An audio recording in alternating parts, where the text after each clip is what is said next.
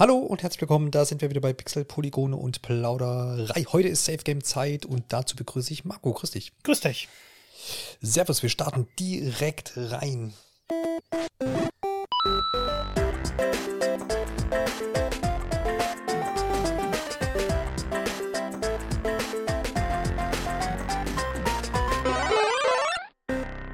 Safe Game Nummer 13. Herzlich willkommen.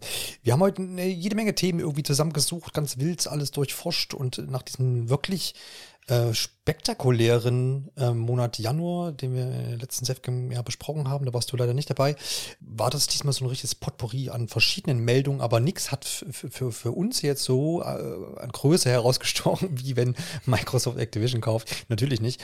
Aber ähm, dementsprechend gehen wir halt so ein bisschen querbeet durch den Monat und haben uns so ein paar Sachen rausgepickt, die diskussionswürdig sind. Starten wir am besten auch gleich rein mit der ersten Meldung, nämlich mit einer Akquisition von Nintendo. Oh, oh, Gott, was für ein Studio hat Nintendo gekauft? Es ist nur Systems Research and Development. Jetzt kann man sich die Frage stellen, ja, wer ist das zur Hölle? Meistens wird das ganze Ding mit SAD abgekürzt.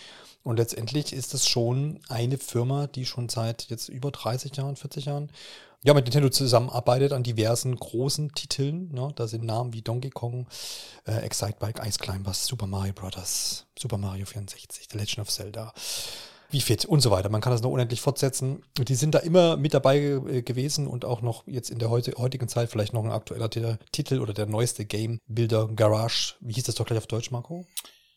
Äh, Spielestudio. Spielestudio, genau, da haben sie auch mitgewirkt.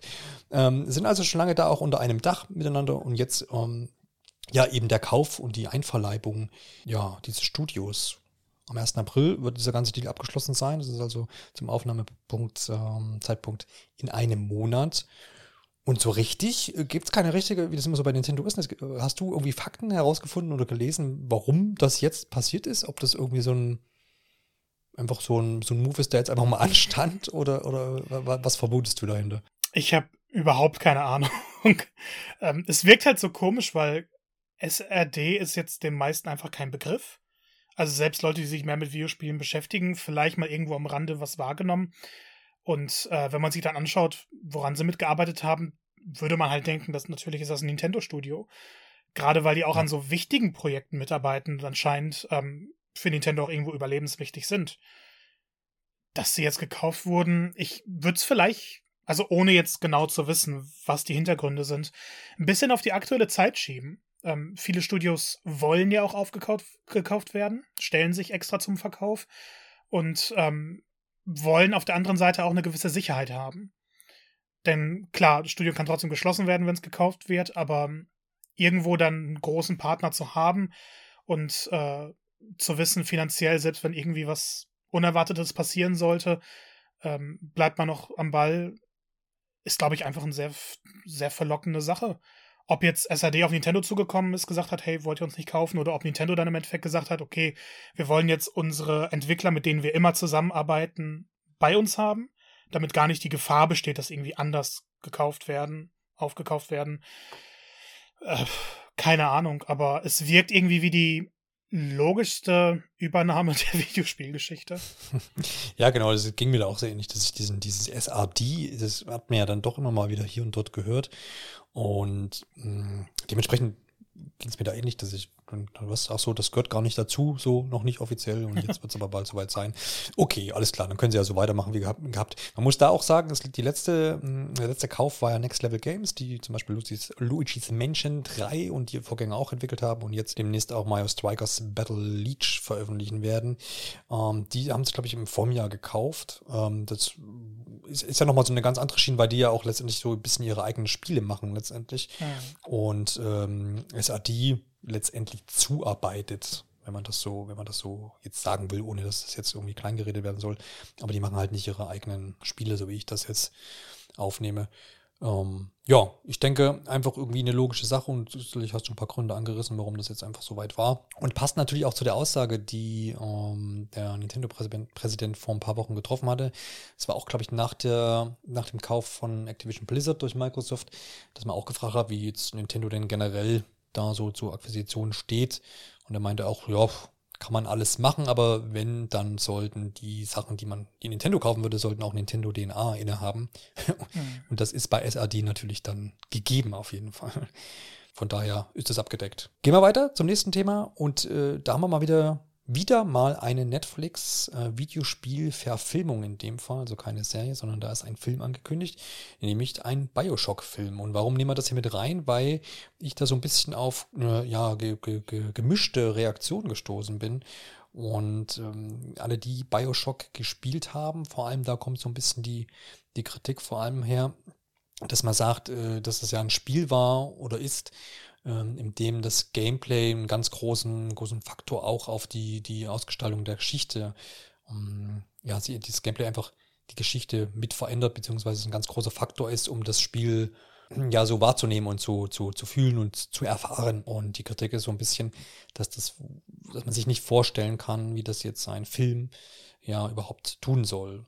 Du hast Bioshock gespielt Yes. Umfangreich. Ich habe das mir mal auf der Xbox, glaube ich, besorgt, habe ein bisschen angefangen. Aber auch da tut sich eine Lücke auf. Also, wie, wie fühlst du dich dabei? Ist das sowas, wo du sagst, ja cool, endlich Bioshock? Ist, ist, ja, ein, ist ja erstmal so ein cooles Universum so, da kann man sicherlich viel draus machen. Oder geht es dir da ähnlich wie diesen äh, Kritikern, die ich gerade so ein bisschen zitiert habe? Also, ich verstehe die Kritiker schon. Weil gerade Bioshock 1, ähm, ich meine, Would You Kindly ist eines der berühmtesten Videospielzitate geworden. Ja. Ähm, und gerade die Twists, die in Bioshock 1 äh, verwurstelt wurden, funktionieren, glaube ich, gerade weil man einen Charakter spielt und weil man sehr isoliert ist. Natürlich gibt es überall Gegner.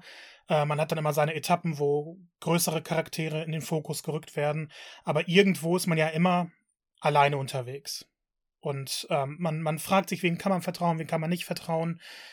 Dass das Gameplay jetzt selber große Einflüsse hätte auf die Story, würde ich so nicht unterschreiben, weil es dann doch sehr, sehr, sehr klassisch gehalten ist. Aber eben die Tatsache, dass man den Protagonisten steuert und dass man ihn fühlt, macht sehr, sehr viel aus. Mhm. Auf der anderen Seite glaube ich, dass einige das ein bisschen zu kritisch sehen, weil Bioshock als Marke, es wundert mich, dass bisher noch kein Film angelaufen ist oder es eine Serie gibt, weil das Setting einfach wahnsinnig interessant ist. Ähm, gerade von Bioshock 1 und 2, diese Unterwasserstadt, wie die verfallen ist, äh, diese monsterähnlichen Kreaturen. Ich sehe das auf jeden Fall auf der Leinwand. Man kann es wunderschön umsetzen mit dem notwendigen Budget.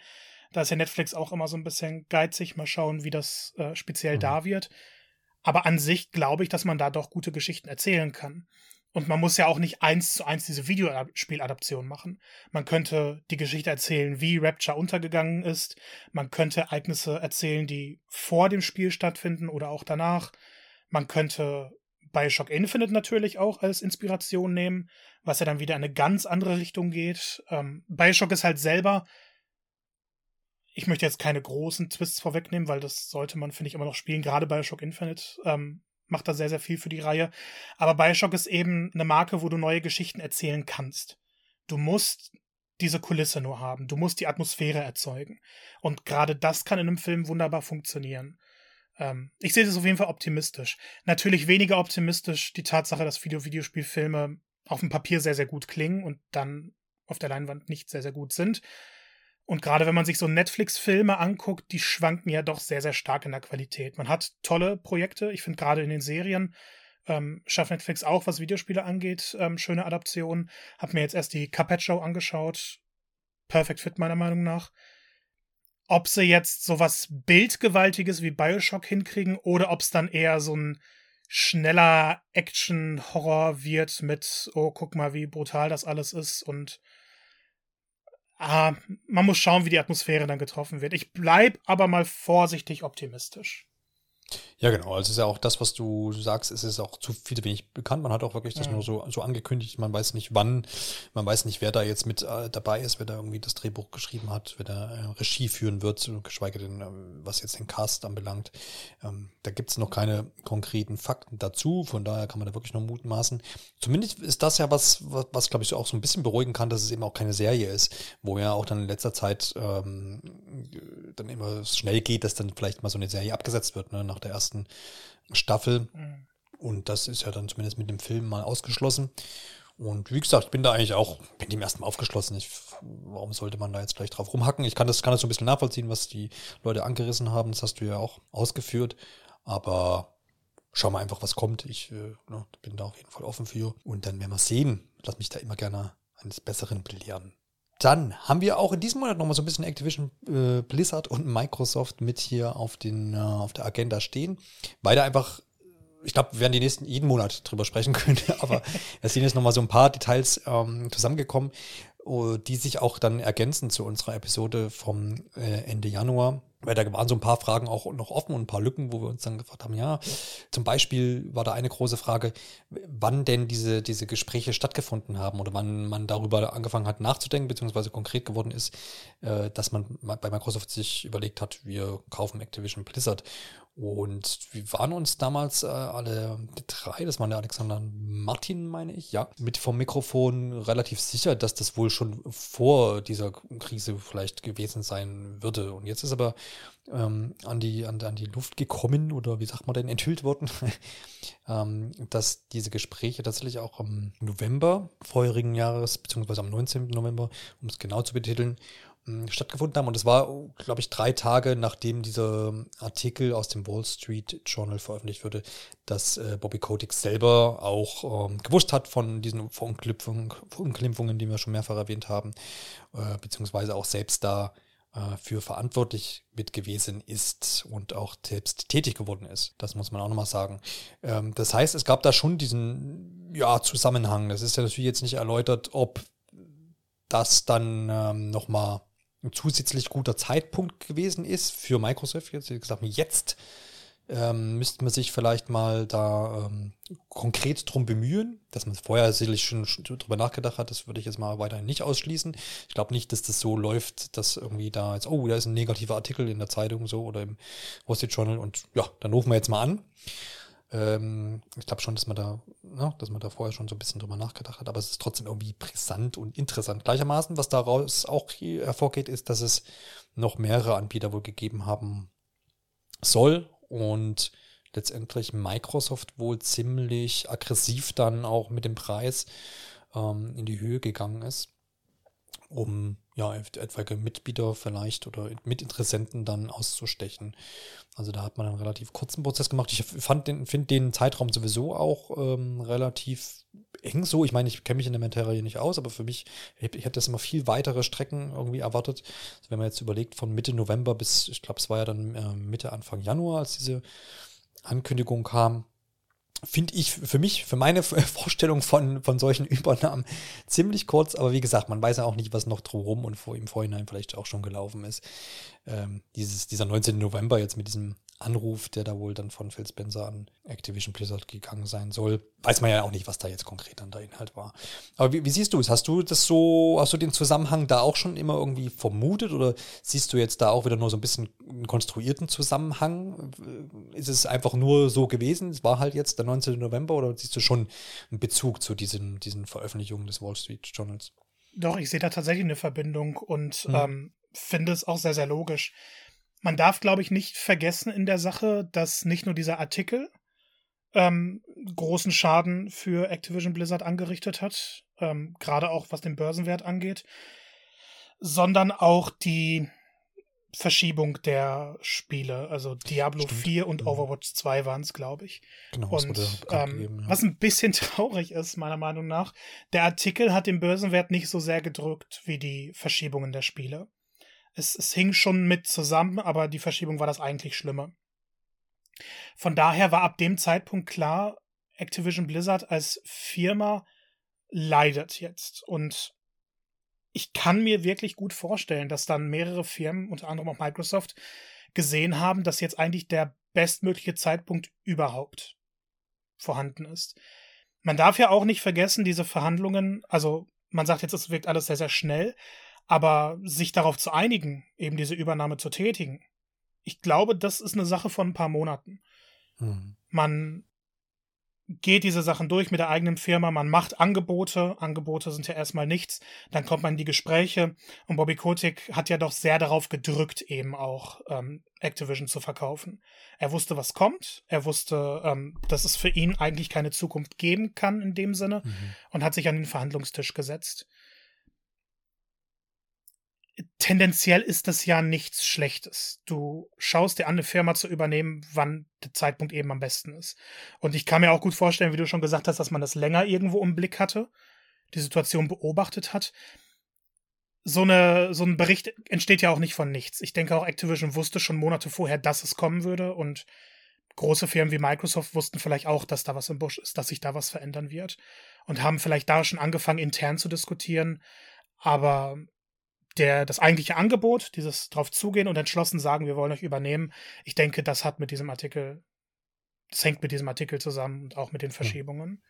Ja. Ja. Ähm, was ich jetzt aus den Berichten, die gekommen sind, ein bisschen interessanter finde und auch ein bisschen ekelhaft finde, ehrlich gesagt, ist, ähm, dass eine Bedingung für die Übernahme immer noch die Tatsache ist, dass keine Gewerkschaft gegründet werden darf. Mhm. Und das ist ja eines der größten des der, der größten Diskussionspunkte bei Raven Software.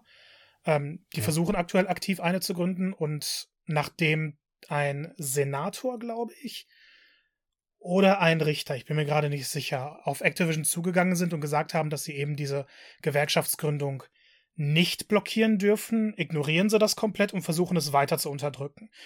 Wirtschaftlich macht es Sinn, der amerikanische Markt funktioniert leider so. Menschlich ist es verdammt daneben. Aber wie wir auch wissen, hat das Menschliche wird niemals wichtiger sein als das Wirtschaftliche bei solchen Sachen. Ja, genau. Das ist, äh, da ist das, was du ansprichst, dass es eben äh, ja jetzt letztendlich wirtschaftliche Faktoren hat und dass die jetzt dann auch über den äh, ja der Menschlichkeit dann stehen. Ähm, es ist so, dass die, dass äh, da es eben verschiedene Vereinbarungen gibt, die da jetzt getroffen werden. Äh, also wir wissen ja, dass diese Übernahme jetzt die nächsten, ja, ich glaube bis, bis nächstes Jahr im Juni oder was soll das dann abgeschlossen werden. Mhm. Spätestens. Das heißt, bis dahin ist so ein bisschen so ein Status quo. Letztendlich hat man ja gesagt, beide Firmen ähm, agieren jetzt quasi neutral äh, weiterhin, machen so ihre Geschäfte. Aber es gibt dann doch eben Bedingungen, die jetzt bis dahin nicht verändert werden dürfen. Und da ist nämlich dieses, diese, diese, dieses äh, Gewerkschaftgründen mit dabei, unter anderem aber auch ja, dass letztendlich diese ganze Firma sich nicht äh, auflösen darf. Es dürfen äh, große ja, Stellen nicht abgebaut werden, beziehungsweise gewisse Manager auf Manager-Ebene, dass da dann nicht irgendwie Leute entlassen werden und dergleichen. Alles unter dem, äh, unter dem äh, Punkt, dass man sagt, man darf ja jetzt diesen oder sollte den Wert von Activision für Microsoft jetzt zum Beispiel nicht senken. Ja, also nicht, dass jetzt in diesem, dieser Übergangszeit quasi diese Firma, äh, sagen wir mal, im schlimmsten Fall bankrott geht oder die völlig irgendwas äh, ruinieren und am Ende ist die Übernahme abgeschlossen und die haben dann dort noch, diese Firma Activision Blizzard, da ist nur noch die Hälfte wert oder sowas. Ne? Das ist so ein bisschen der, der Punkt dahinter. Inwiefern da jetzt natürlich eine Gründung von einer Gewerkschaft ähm, den, den, den Marktwert dieses Unternehmens schwächt, äh, würde ich jetzt auch mal dahinstellen. Ne? Aber es ist nun mal in dieser dieser, in dieser Abmachung quasi mit festgehalten. Und so wie ich das gelesen habe, ist es wohl auch, ist es halt auch üblich, ne? Auch leider, das muss man dann so sagen. Aber kann das natürlich auch voll verstehen und sehe es natürlich genauso, dass das jetzt ja wahrscheinlich einfach ausgesessen wird. Ne? Ob dann nun jetzt Microsoft der Halsbringer ist, dann, wenn das alles durchgeführt ist und dann sagt, hier, jetzt sind wir am Zug und jetzt, bitteschön, hier ist eure Gewerkschaft, mag nee, ich auch noch zu bezweifeln. Nee. Das ist ja im Endeffekt Weil, das Problem in der Industrie gerade. Es ist ja nicht nur, dass genau. Microsoft und Activision sowas unterbinden wollen alle wollen das unterbinden. Es gibt kleine Indie-Studios, die Gewerkschaften anerkennen. Aber mhm.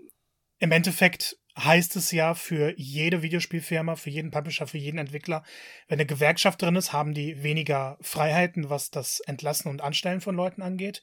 Mhm. Und es wird teurer für die Firmen. Und das will jede Videospielfirma verhindern. Ist komplett daneben, meiner Meinung nach, aber deswegen haben gerade auch so viele große eher Sorge, dass diese Gewerkschaften überhaupt zustande kommen und investieren dann natürlich auch eine ganze Menge Geld in gewerkschaftsunterbindende Maßnahmen.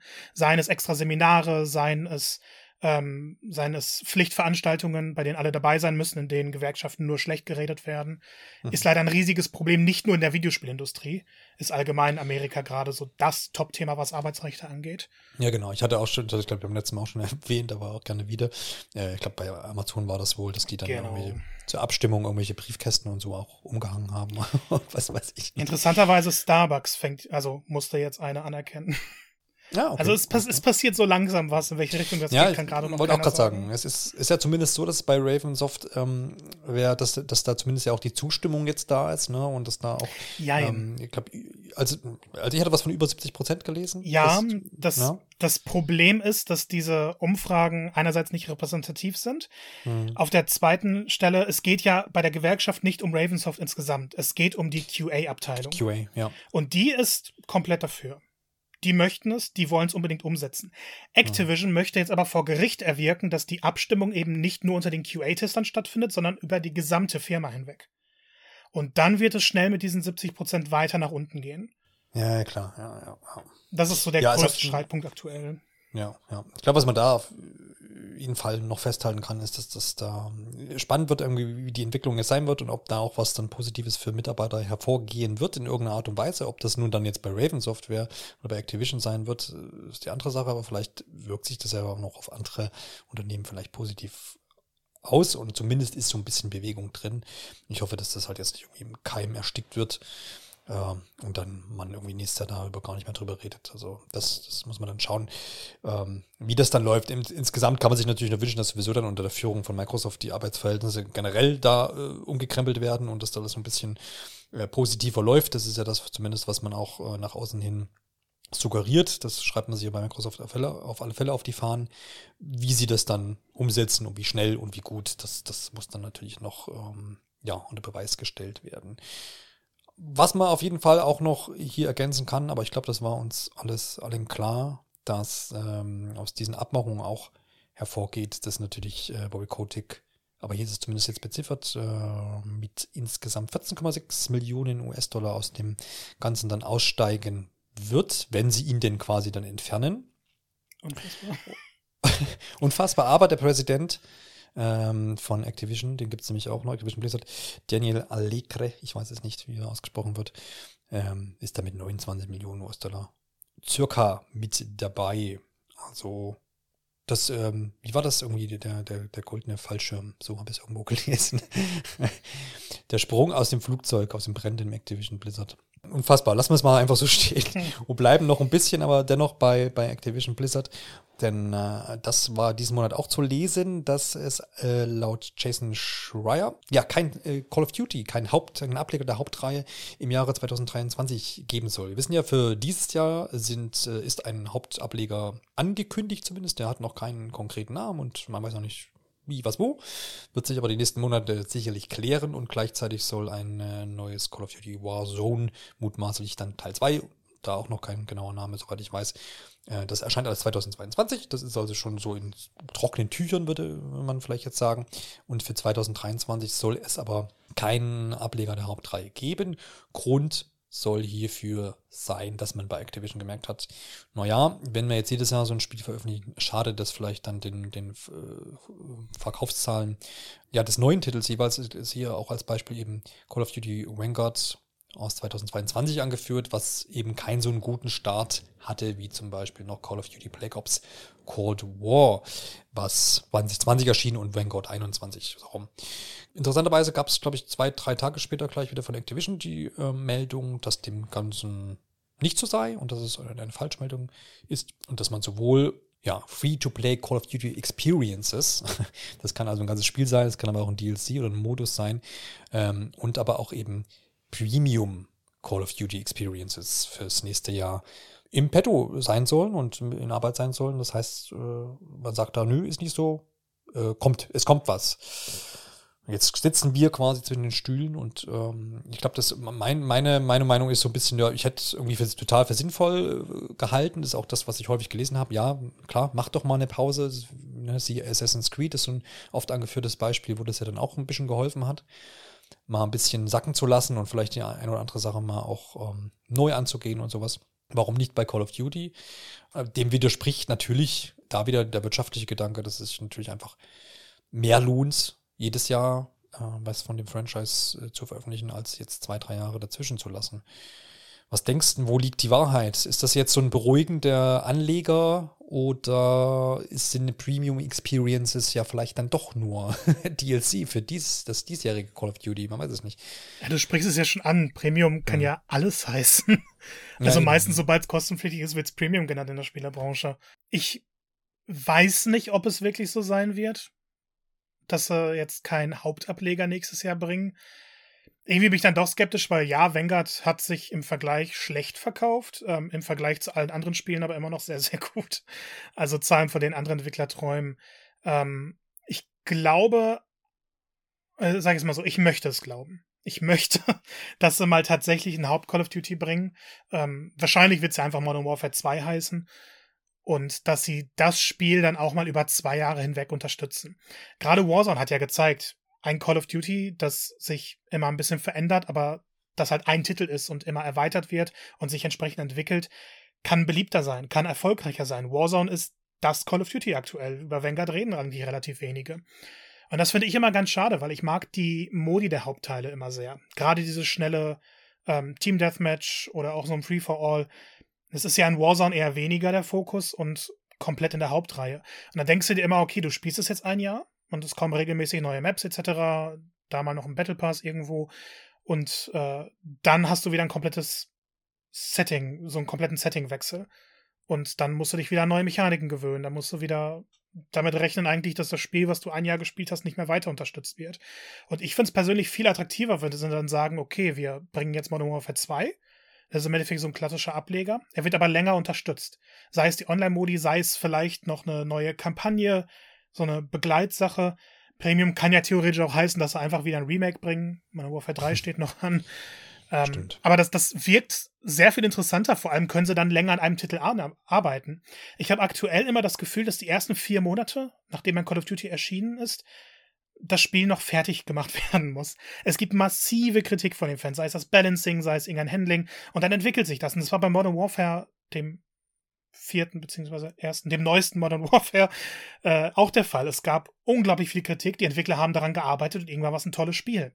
Und dann erschien Black Ops Cold War wieder, was auch ein tolles Spiel ist, aber man hat dann immer das Gefühl, die Arbeit, die jetzt in das letzte gesteckt wurde, war irgendwie umsonst.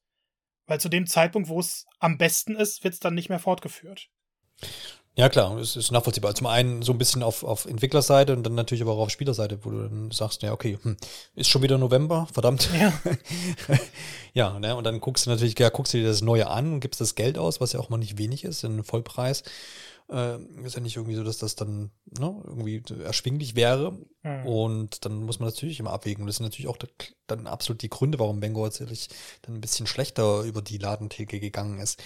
Es ist natürlich spannend, wie das, ja, wie sie es nun machen, was du jetzt auch angerissen hast, dass das vielleicht eine Option ist, dann das nächste äh, Hauptspiel länger zu unterstützen. Ich finde es ganz spannend. So, ich muss die ganze Zeit auch an die FIFA-Reihe in dem, in dem Atemzug auch so ein bisschen denken, wo sie auch schon seit, ja, seit Jahren letztendlich das auch so ähnlich machen. Ja, du hast natürlich diese neuen Kadersachen, Inhalte, Stadien, Lizenzen, was weiß ich, schlag mich tot.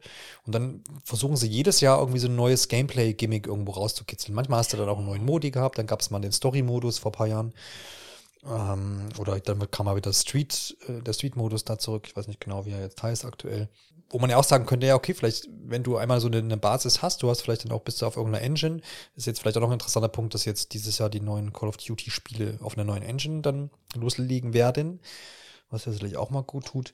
Ähm, dass du dann aber sagst, wenn du so mal so einen Punkt hast, dass du es dann einfach ein paar Jahre einfach ausschmücken kannst und wahrscheinlich ist es auch auf, in der Endrechnung günstiger für, für, den Entwickler, wenn er sagt, okay, wir machen jetzt die nächsten fünf Jahre mit der Engine und ähm, bringen Inhaltsupdates jedes Jahr und den, bei FIFA und sicherlich auch bei Call of Duty könntest du dafür, dafür wahrscheinlich trotzdem noch 30, 40 Euro irgendwas äh, verlangen, je nachdem, wie groß das dann ist. So hat Pro Evolution Soccer gemacht. Die haben tatsächlich genau. ein Kader-Update ja. im Endeffekt angeboten.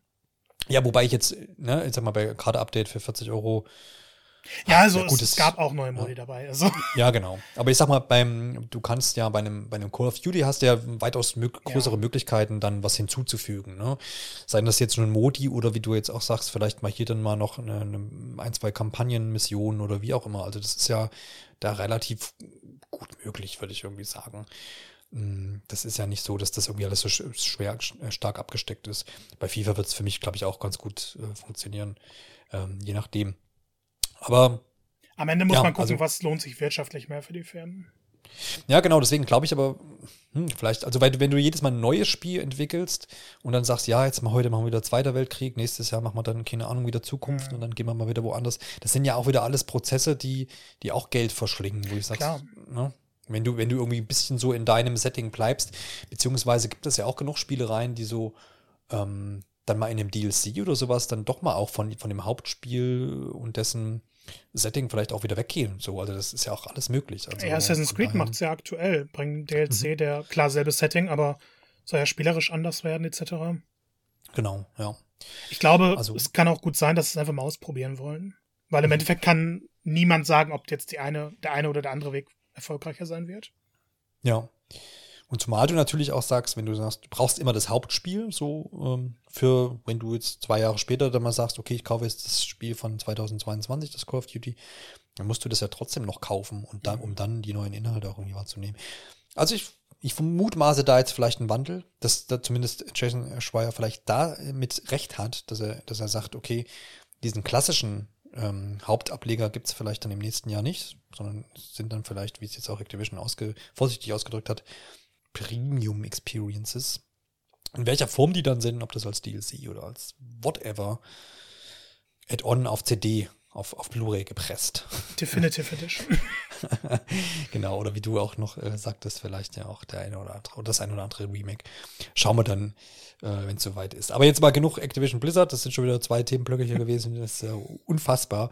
Und zu einer sehr interessanten und erfreulichen Sache, wie ich finde, und äh, wir haben es auch, haben auch das schon mal äh, angesprochen, und zwar in der Episode zu Forza Horizon 5 natürlich.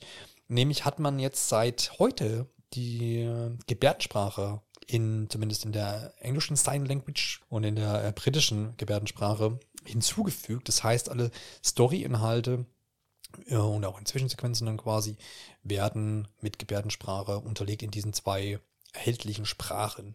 Und für mich ist das ein, Novum. Ich glaube, das ist auch ein Novum in, in Videospielen. Ich, mir ist das zumindest noch nirgendwo begegnet. Und ich habe das jetzt nicht nochmal vertieft recherchiert, ob es das schon mal irgendwo gab, aber ich glaube, glaube, glaube, es ist, es ist tatsächlich neu. Dass man vielleicht den Stellenwert ähm, so ein bisschen, bisschen einordnen, weil ich habe hab, hab mit, mit Gebärdensprache auch bisher nicht viel zu tun gehabt, so nicht vertieft. Mir war das dann auch neu, als ich das dann heute so ein bisschen ähm, gelesen habe, dass es da auch zig, zig Sprachen gibt, nämlich eben diesen American Sign Language und British Sign Language. Gibt es natürlich auch die deutsche Gebärdensprache, aber es gibt auch eine österreichische und ähm, es, ist, es sind mehr als zwei Hände voll auf jeden Fall auf der ganzen Welt. Und äh, das war mir gar nicht so bewusst, dass das, dass das äh, quasi eigene Sprachen letztendlich da nochmal sind und es nicht so eine universelle Gebärdensprache gibt. Und dementsprechend ist das natürlich eine gute Sache. Ist gleichermaßen interessant, was, was, worauf ich dann noch gestoßen bin, wo man ja immer dann gesagt hat, naja, okay, ich kann jetzt die Töne nicht wahrnehmen oder, oder vermindert wahrnehmen. In erster Linie ist ja das Übliche, gerade bei Videospielen, dass ich dann und auch bei Filmen auf Untertitel zurückgreife. Ist ja ein logischer Gedanke so, den man als, als Hörender, ja, dann den erstmal fasst und denkt, ja, kann, kann man ja doch mitlesen, so. Aber dann, ähm, wenn man sich so ein bisschen dann da einliest, und es gibt auch einen schönen Artikel auf Can I Play dead.com äh, dazu und das ist aber auch im, im Microsoft Blogpost auch nochmal mit erwähnt, dass diese Gebärdensprache für einen Gehörlosen die, die erste, also quasi die Muttersprache ist und dementsprechend dann vielleicht Englisch eben die Zweitsprache ist und es dann eigentlich viel intensiver oder viel anstrengender ist oder auch ermüdender, immer das mitzulesen sozusagen. Und es einfach so in der Form mit dieser Gebärdensprache wesentlich angenehmer ist, äh, in der Wahrnehmung einfach und besser erfasst werden kann. Jetzt muss man natürlich das sagen, so ein bisschen, ich finde diese, diese Meldung ist natürlich eine absolut positive. Alles, was irgendwie in, in, in, in diese Richtung geht und einfach äh, Leuten irgendwie mit Beeinträchtigungen ähm, ja, zum Spielen bringt oder das Spielen auch erleichtert oder einfach da ein bisschen die, die, die Tür weiter aufmacht, äh, ist ja immer eine gute Sache Ähm, ich bin gespannt, wie das halt äh, sich irgendwie niederschlägt in, auf, auf weitere Spiele. Wie, wie machbar ist das? Gerade jetzt speziell ähm, diese Gebärdensprache-Sache, das auf andere Spiele anzuwenden und auch auf Spiele anzuwenden, die vielleicht einen viel größeren Storyanteil haben als jetzt in Forza Horizon 5, wo es halt ne, Hauptsache oder hauptsächlich viele Zwischensequenzen einfach gibt, aber jetzt wirklich storygetriebene Spiele, riesige Rollenspiele. Ist das, wird das ein, irgendwann mal in der Industrie dann auch ein Faktor sein, zu sagen, okay, das wird mit ein Teil unserer, unserer Arbeit und wir integrieren das? Oder ist das jetzt ähm, ja einfach ein ambitioniertes, schönes Projekt, was, was aber dann vielleicht an gewissen Möglichkeiten einfach scheitert? Ne? Also das ist natürlich in erster Linie eine Geldfrage, absolut. Ich bin da so ein bisschen unentschlossen, wie die das jetzt in Zukunft handhaben. Also ob das jetzt so ein Standard wird für sie, dass man sagt, das Studio jetzt gesagt hat, das ist bei uns jetzt der Standard, wir bringen das mit rein, wir haben da jetzt auch die Erfahrung gesammelt ähm, und wir wissen jetzt, wie das funktioniert und wir holen uns auch dann die Leute dafür und das wird unser Ding so, das wird mit integriert. Oder ob man es dann wieder beiseite legen muss, weil man es weil es eben dann doch sehr ambitioniert ist. Also das, das, so ein bisschen, da bin ich unentschlossen. Was sind denn so deine Gedanken dazu? Ich bin eigentlich voll bei dir. Ähm, allgemein, je mehr Accessibility, desto besser.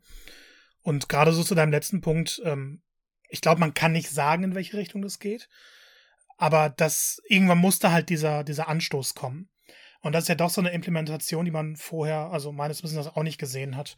Ähm, das einzige Mal, dass ich auf ASL gestoßen bin, der American Sign Language, ist in Moss gewesen. Das ist ein VR-Titel, in dem man eine kleine Maus begleitet.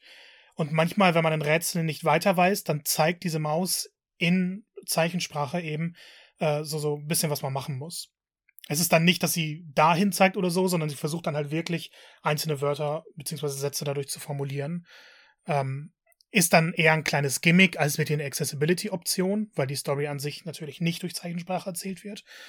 Aber da war so das erste kleine Beispiel, was ich gesehen habe, wo man dachte, naja, eigentlich wäre es schon cool, wenn mehr Spiele sowas einbringen könnten.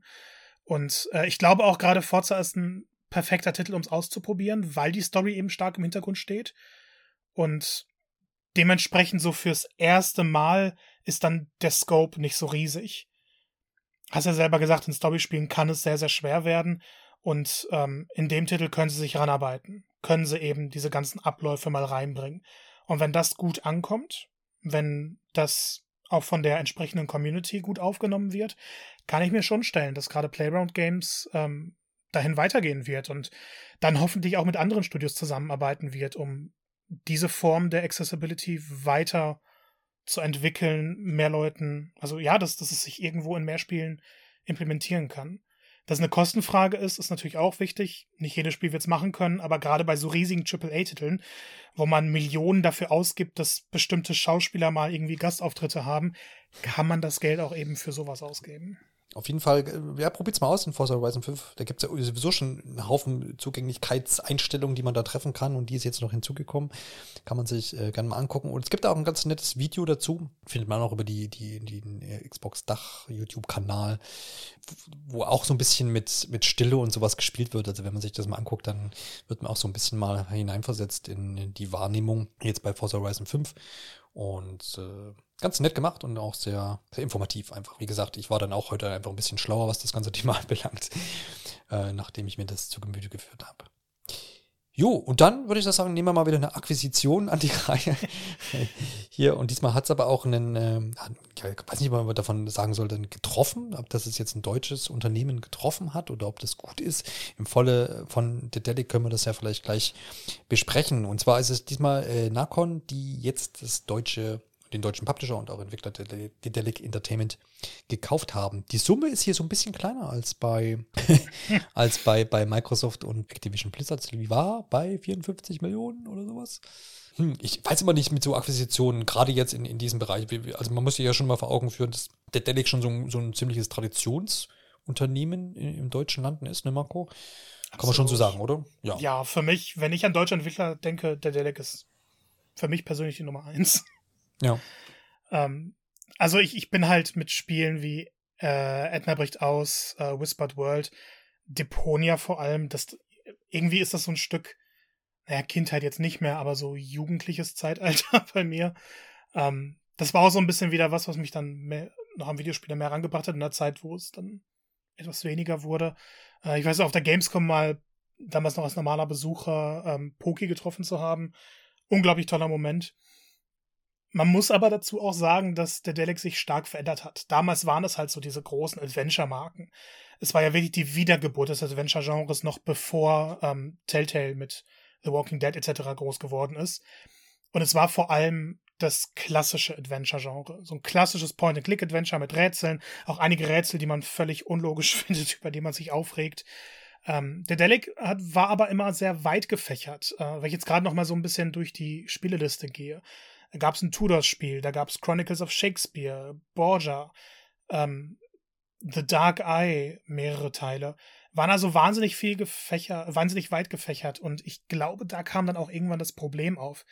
Es gab einige wirklich fantastische Spiele. Ähm, Silence, das war der Nachfolger zu Whispered World, finde ich auch noch heute unglaubliche Spiel, unglaubliche Geschichte, tolle Inszenierung, sollte man unbedingt gespielt haben sowas wie Pillars of Earth, State of Mind, was ja dann auch ein größeres Projekt war, waren dann aber schon nicht mehr so die Hausnamen. Und man hatte irgendwann das Gefühl, Dedelic entwickelt noch tolle Spiele, ist aber so ein bisschen veraltet gewesen, wenn man jetzt fies sein will. Hm.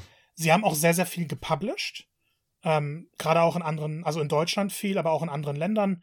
Ähm, ich sehe hier gerade auch Suicide of Rachel Foster. Ja, und das, das ist irgendwie so, man hatte keine klare Linie mehr, finde ich. Wenn man an Dedelic dachte, dann waren sie so weit gefächert, dass irgendwo so die Dedelic Seele gefehlt hat. So was man damals noch klar einzuordnen wusste, war jetzt sehr unterschiedlich. Was war in-house, was war gepublished. Und dadurch ist der Delic so ein bisschen auch in den Hintergrund geraten. Und für mich dann noch ja, ein großer Name wegen damals, aber dann heutzutage eben nicht mehr. Hm. Ja, zumindest so ein bisschen so das, man konnte, also ich konnte jetzt auch nicht sagen, das sind die, die diese Spiele machen. Ja. Ne? also das, das fehlt da vielleicht so ein bisschen. So ziemlich breit schon aufgestellt irgendwie und genau. dadurch, genau, die Vermischung von Publishing und äh, Entwicklung tut dem natürlich auch noch ein bisschen was hinzu, ja. Man muss jetzt aber natürlich dann auch sagen, das nächste große Projekt hat wieder ein bisschen das Studio angeheizt. The mhm. Lord of the Rings Gollum wahnsinnig ja. früh angekündigt, soll mhm. dieses Jahr dann auch erscheinen. Und das ist dann auch das erste Spiel, was mit Nacon in Kooperation entstanden ist, beziehungsweise Nacon sollte es publishen. Jetzt dann ja. die Übernahme. Genau. Nacon kennt man übrigens äh, auch, ist auch so ein bisschen breit aufgestellt, wie ich finde. Also mhm. VRC, diese Rallye-Reihe machen sie. Vampire the Masquerade, Tennis World Tour, Test Drive Unlimited, Solar Crown. riesige Kontroverse mit Frogwares, die ja Sinking City, die Sherlock Holmes Spiele gemacht haben. Ähm, und zwar ging es dann darum, dass äh, Gelder einfach nicht geflossen sind, dass Narcon teilweise 100% von gewissen Einnahmen behalten hat. Sagt Frogwares, Narcon sagt, dass äh, Frogwares sich nicht an Abmachungen gehalten hat. Riesen, riesen Streit. Frogwares ist jetzt independent, hat nichts mehr mit Narcon zu tun. Es hat aber doch schon gerade in Frankreich den Namen Narcon geschadet. Ja, stimmt. Ich erinnere mich jetzt, wo du das erwähnst. Äh, auf jeden Fall. Und ja, da, da, dazu zählt auch mal, also zu Narcon, ähm, ne, Big Ben, wer das noch kennt, Big Ben Interactive, haben wir hauptsächlich immer diese schönen Hardware- und Zusatzzubehörartikel äh, gemacht. Zum Beispiel Plastik-Tennisschläger für die Wii-Fernbedienung und sowas. Jedenfalls vertreibt Narcon auch noch weiterhin Hardware, also das ist da auch noch ein bisschen drin, Tastaturen, Headsets und so weiter.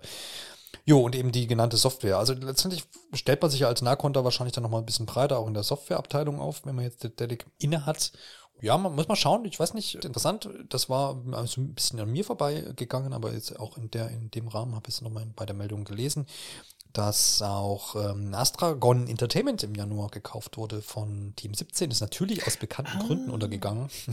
Die ne, Astragon ist bekannt natürlich für alle Simulationen, wie den Landwirtschaftssimulator, der sehr erfolgreich ist und auch den Bus-Simulator und so weiter. Und da ist auch die Summe eine ganz andere, nämlich schon bei 100 Millionen Euro gewesen, äh, was natürlich sicherlich dem Landwirtschaftssimulator zu verschreiben ist.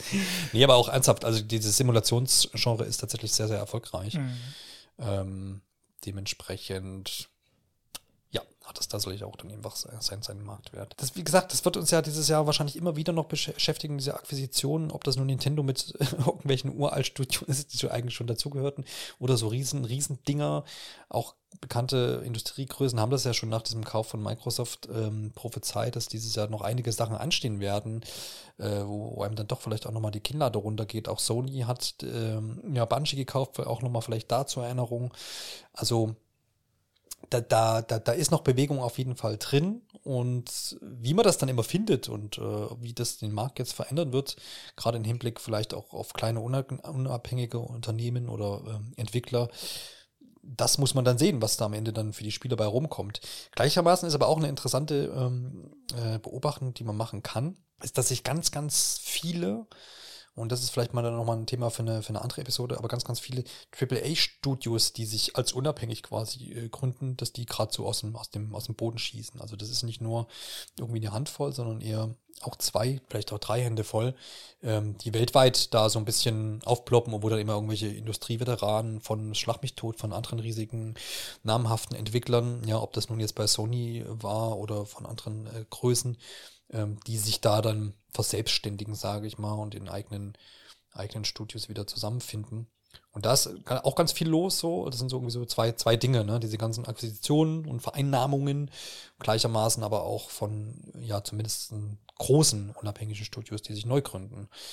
Also, das zumindest finde ich interessant. Auf jeden Fall. Nächstes Thema, was wir hier uns noch mit äh, aufgeschrieben haben, und natürlich findet das auch hier Anklang, und, und das ja bei uns immer um Videospiele geht, ist aber auch so, dass es natürlich genug Studios gibt, die in der Akt auf dem, durch den aktuellen Krieg in der Ukraine betroffen sind und es da ganz unterschiedliche ähm, Reaktionen so gibt. Ne? Zum einen haben wir die Studios, die selber in der Ukraine ansässig sind. Und dann gibt es natürlich auch viele Studios, die sich diesbezüglich äußern, beziehungsweise gewisse Aktionen dann starten, um den, äh, den Leuten dort vor Ort zu helfen. Oder das anderweitig irgendwie zu unterstützen. Marco, du hast dich so ein bisschen umgeschaut und mal geschaut, äh, wie mit dem Ganzen so in der Videospielindustrie umgegangen wird. Ja, es ist, es ist ja schon ein ziemlich heftiges Thema. Ähm, hm. Deshalb will ich mich jetzt auch nur wirklich auf die Reaktion einzelner Studios konzentrieren äh, gar nicht so unbedingt weitergehen, aber vor allem Solidarität ist, glaube ich, das Stichwort, das mhm. aktuell ansteht. Ähm, This War of Mine, kennst du das Spiel zufällig? Ja. Eines meiner absoluten Favoriten. Ich habe es ja schon für jedes System. Dort haben sie jetzt ein Sale gestartet über die, ich weiß nicht, wie lange es noch genau geht. Es kann auch sein, dass es verlängert wird. Auf jeden Fall haben sie gesagt, alle Einnahmen, die durch das Spiel generiert werden, ähm, sei es durch die Hauptverkäufe oder durch die DLCs, ähm, werden an humanitäre Hilfen der Ukraine gespendet. Ähm, auf GOG.com gibt es das Spiel, glaube ich, gerade sogar kostenlos und dort zahlt dann CD Projekt ähm, das, was sie eigentlich dadurch einnehmen würden aus eigener Tasche. Mhm. Zusätzlich hat CD Projekt äh, schon bestätigt, dass eine Million äh, Sorte, das sind so knapp 250.000 Euro, ähm, an humanitäre Hilfen gespendet werden. Raw Fury hatte sich gemeldet. Ähm, Vielleicht etwas wichtiger noch sind die Entwickler in der Ukraine. Ähm, Frogwares oder auch Ubisoft hat ähm, dort eine Division. Beide haben bereits bestätigt, dass äh, Exceptional Costs, sagen sie, gedeckt werden. Das heißt, wenn eben das Land verlassen werden muss, wenn es um neue Unterkünfte gibt, wenn es um Lebensmittel, Kleidung, alles Mögliche geht, dann werden die Firmen das übernehmen. Was ich finde, ist schon schönes Zeichen und hilft den Leuten dann auch tatsächlich. Bungie hat bestätigt, dass 100% der Einnahmen aus den ersten zwei Tagen äh, ihres Spenden-Events, das regelmäßig in, mit Destiny verbunden ist, ähm, an humanitäre Hilfen gespendet werden. Ähm, Crunching Koalas, Thunderful Games, zwei Publisher, ähm, haben auch gesagt, dass sie spenden werden aus aktuellen Einnahmen an das ukrainische Rote Kreuz hier speziell. Viele kleinere Studios, ähm, Indie-Studios vor allem, melden sich auch zu Wort und sagen, wir versuchen vor allem, dass unsere Entwickler in Sicherheit sind, soweit das heutzutage überhaupt möglich ist. Die Embracer Group hat bestätigt, äh, dass eine Million Dollar gespendet werden. Und ähm, ich glaube, allgemein zeigt das, dass die Videospielbranche sehr auf Solidarität setzt. Das hat man ja auch nicht in jeder Arbeitsbranche, dass dann der Arbeitgeber im Endeffekt sagt, wir zahlen euch Sachen, damit ihr in Sicherheit seid. Und dass dann viele verschiedene Studios auf der ganzen Welt, natürlich meistens aus Europa, aber es sind ja auch einige amerikanische Studios dabei, sagen, wir versuchen aktiv den Entwicklern zu helfen, mit denen wir über Jahre zusammengearbeitet haben, die wir kennen, ähm, ist, finde ich, einfach eine schöne Sache. Ja, das auf jeden Fall. So, so diesen Zusammenhalt, ähm, der da jetzt zu spüren ist, der ja auch in viele andere Bereiche so ein bisschen ausstrahlt. Das ist auf jeden Fall dann so, so ein positiver Lichtblick in der Hinsicht. Und hast du, denke ich, so ein paar auch exemplarische Beispiele jetzt rauspicken können. Da gibt es natürlich wahrscheinlich noch viel, viel ähm, weitere. Ne? Es also kommen auch immer mehr dazu. Genau, das soll jetzt hier auch gar keine Gewichtung irgendwie sein, sondern da gibt es natürlich noch könnte man noch weiterhin führen, genau, und das ist ja dann auch wirklich stündlich aktualisiert. Ich glaube, was man zumindest hier noch ähm, sagen kann, zumindest an, an, die Zuhörerinnen und Zuhörer, dass ihr euch da einfach ein bisschen umguckt, was ihr zumindest tun könnt von, aus, aus, euren, aus eurer Warte einfach hinaus. Ich glaube, es gibt mittlerweile in jeder, in jeder Ortschaft irgendwie irgendwelche Aufrufe zum Spenden von Sachgütern und äh, Kleidung und sowas und auch Essen. Also da einfach ein bisschen die Augen offen, offen halten und da kann sich, glaube ich, dann in der Beziehung jeder beteiligen, ohne, ohne jetzt selbst sich da irgendwie in Gefahr zu bringen oder irgendetwas. Da finden schon allerhand Transporte an die polnische Grenze, beziehungsweise polnisch-ukrainische Grenze statt.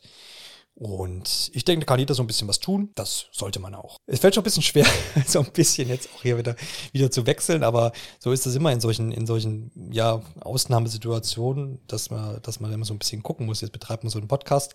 Ähm, man will, ich, ich halte es da immer so ein bisschen so, dass, äh, ich finde es immer ein falsches Zeichen, wenn ich dann sagen würde, okay, also klar, wenn ich jetzt mich persönlich so fühlen würde, würde ich sagen, hm, nee, ich habe keine richtige Lust auf, auf Podcast aufnehmen, wäre ich natürlich sofort dabei, würde sagen, nö, wenn es mir nicht gut geht, dann mache ich das nicht. Aber gleichermaßen finde ich es eine, eine, wundervolle Ablenkung und äh, zum einen Podcast zu hören, zum anderen auch Podcast zu machen. Deswegen äh, finde ich es ganz gut, dass wir jetzt wieder über Videospielthemen sprechen können, die jetzt auch tatsächlich, ja, einfach Videospiel industrierelevant sind. Das Steam Deck ist erschienen, muss ich hier noch lesen. Und deins ist noch leider nicht angekommen. Marco ist ja einer der glücklichen und eifrigen Vorbesteller. Aber du musst dich noch ein bisschen gedulden. Du hast vorhin im Vorgespräch gesagt, du bist ja in Phase 2. Ist das schon eingeschränkt, wo das dann, äh, also wo das zeitlich einzuordnen ist?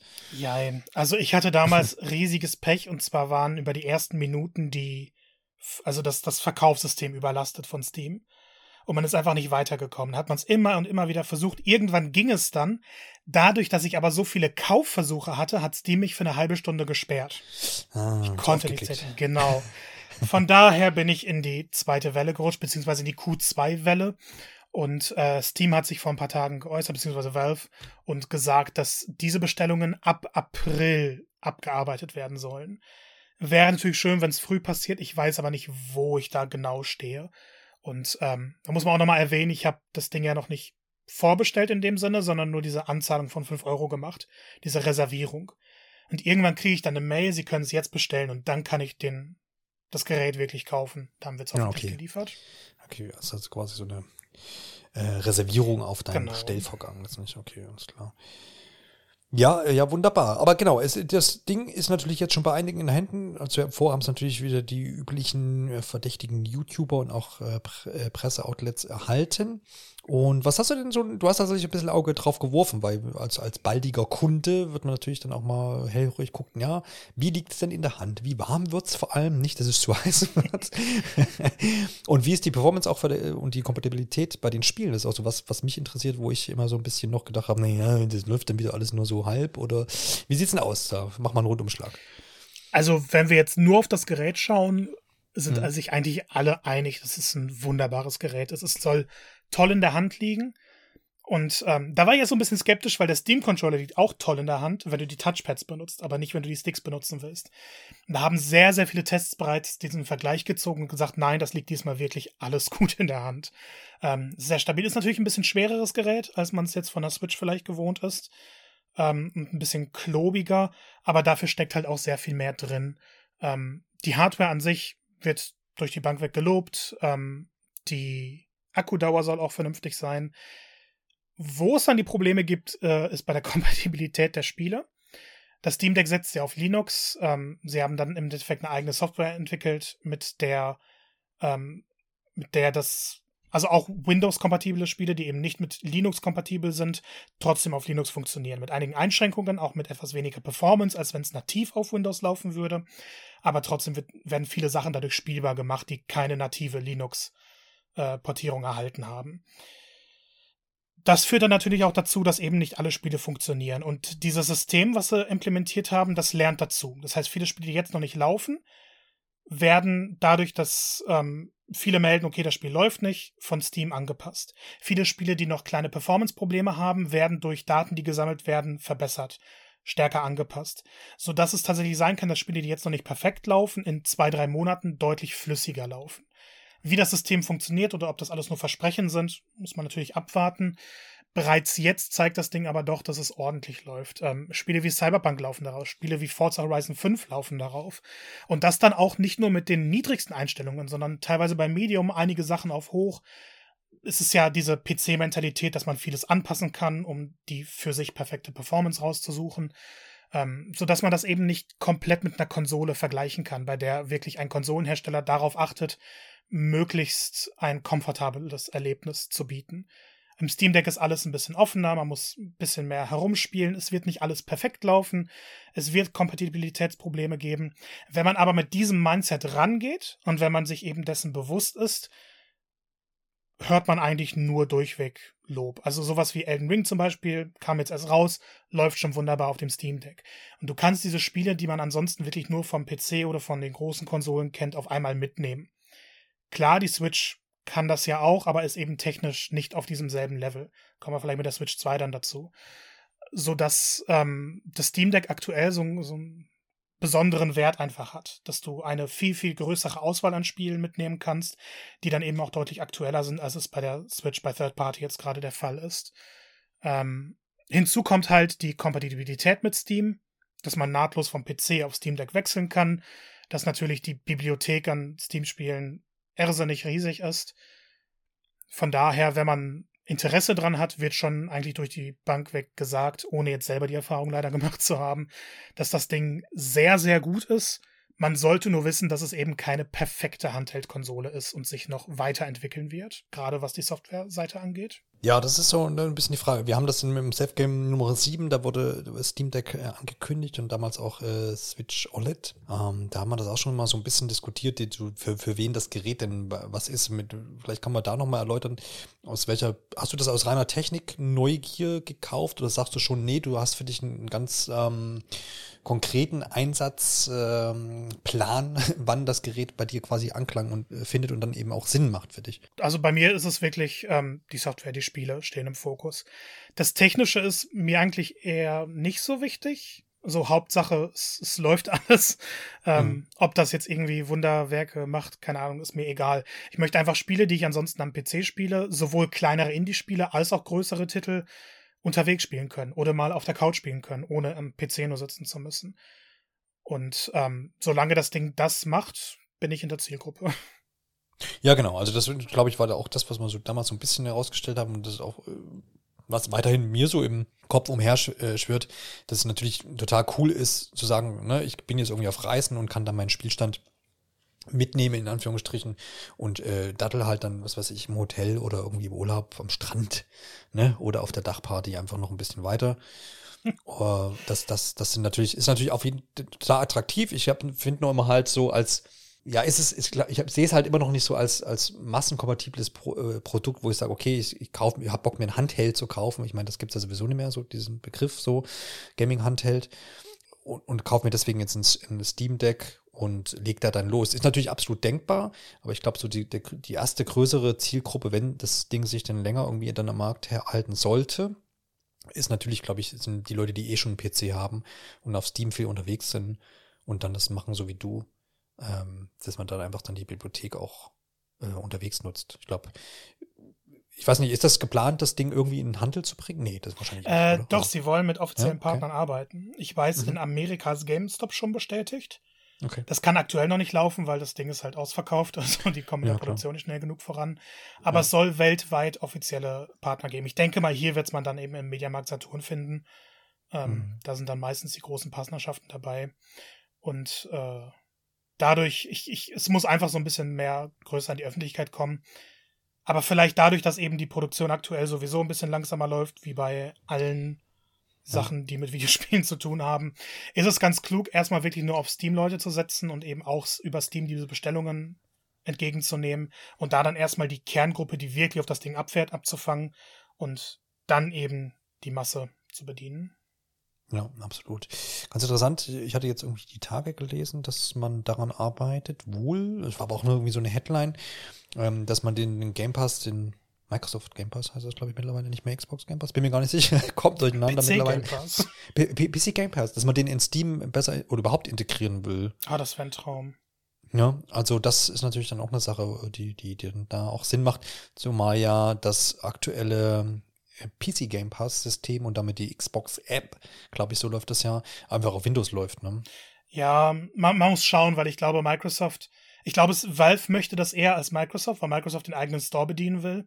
Und ausgerechnet heute kam auch ein großes Update rein, was die Game Pass App angeht auf dem PC, die endlich diese Features reinbringt, wie du kannst jederzeit entscheiden, wo du es installierst, du kannst deine Spiele verschieben von verschiedenen Festplatten, was okay. mir extrem gefehlt hat, das ist jetzt endlich drin.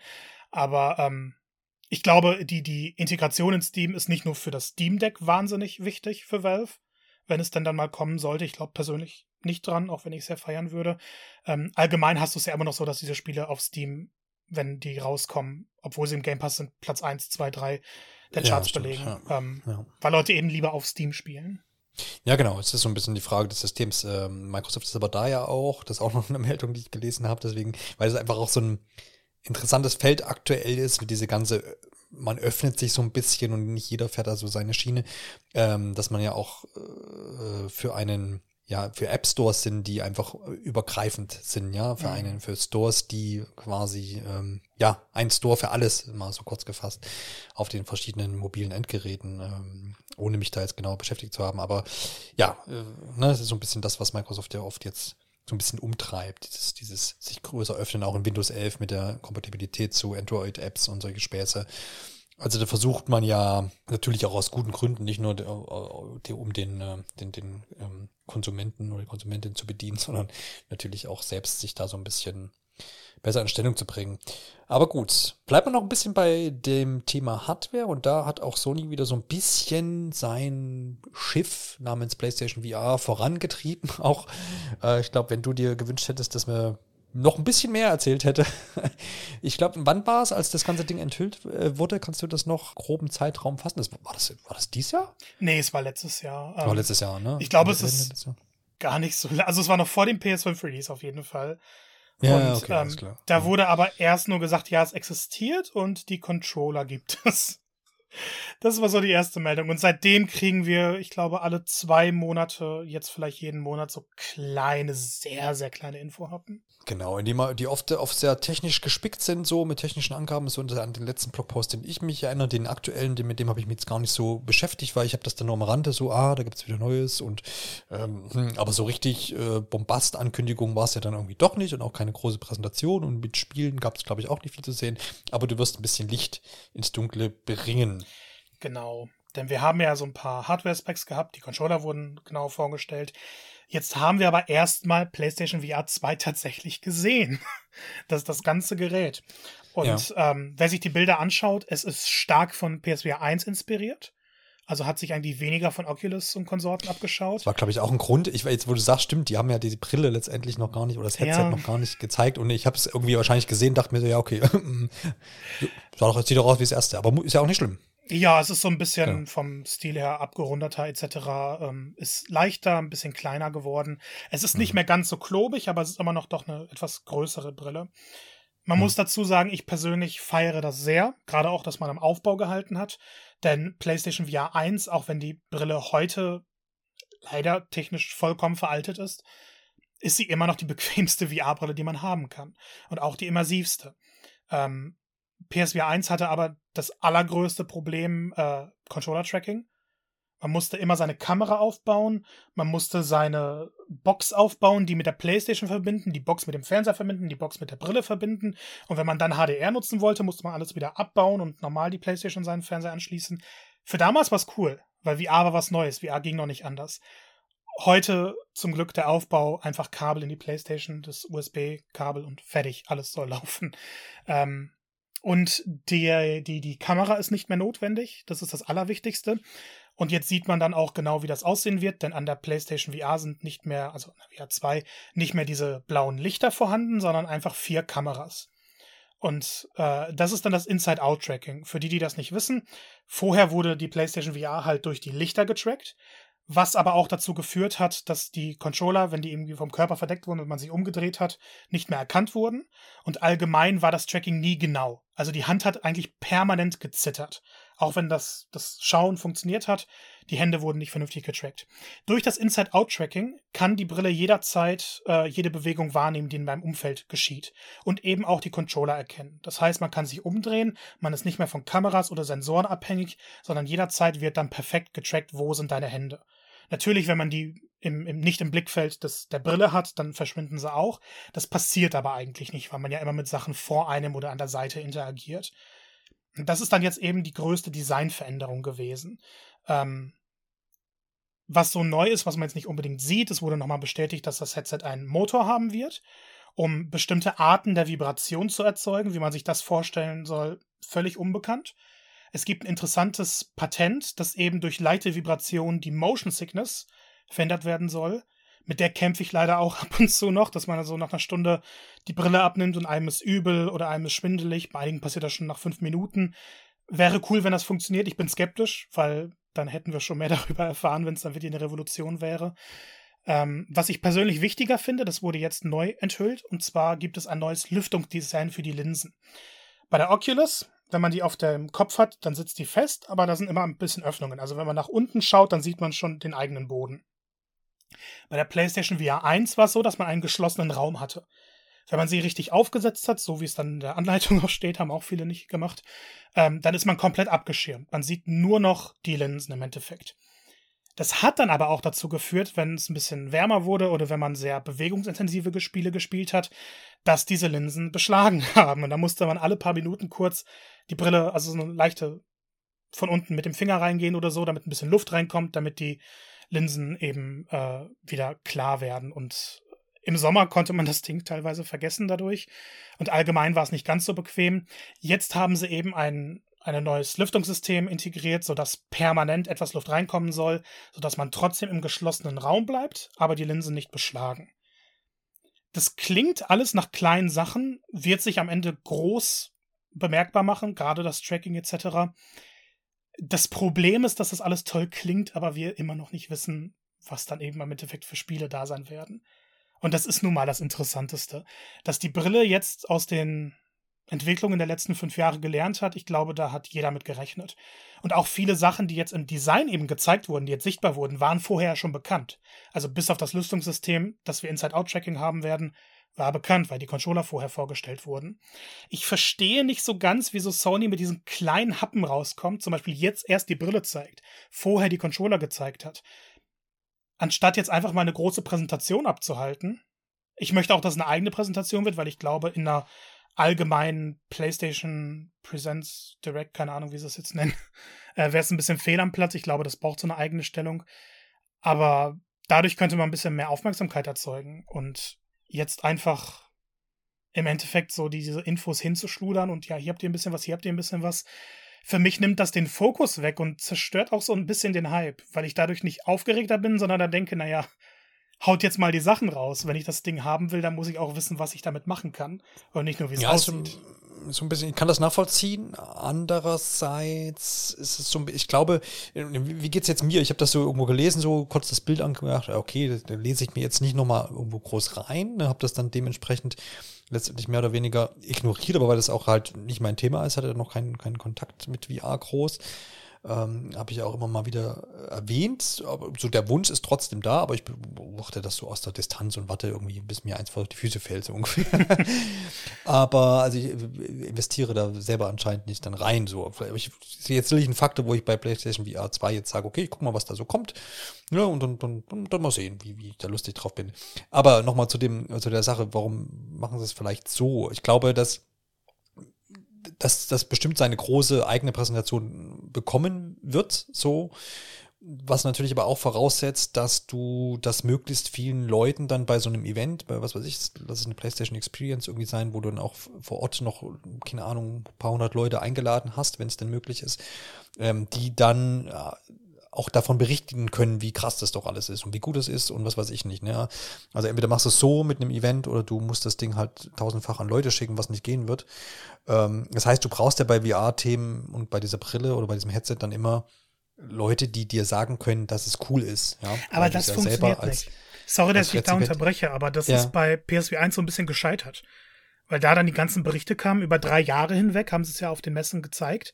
Ja. Ähm, Und dann wurde es halt geschrieben und ja, PSVR ist cool, fertig, Ende. Und richtig dieser Anklang kam erst, als sie die Stadttouren gemacht haben, wo sie einfach richtig mit dem Truck durchgefahren ja, sind ja. und normale Leute es ausprobieren konnten. Und dann war es aber auch nicht so, dass die weitererzählen konnten, du musst das unbedingt dir holen oder so. Die mussten das auch erst Leuten zeigen. VR muss man erleben, sonst bringt es nichts. Genau, du hast, wirst immer diesen Beisatz haben, zu sagen, ja, der ist, ist geil, aber du musst es, musst es selber ausprobieren, um zu wissen, wie, warum es geil ist, so genau. ungefähr.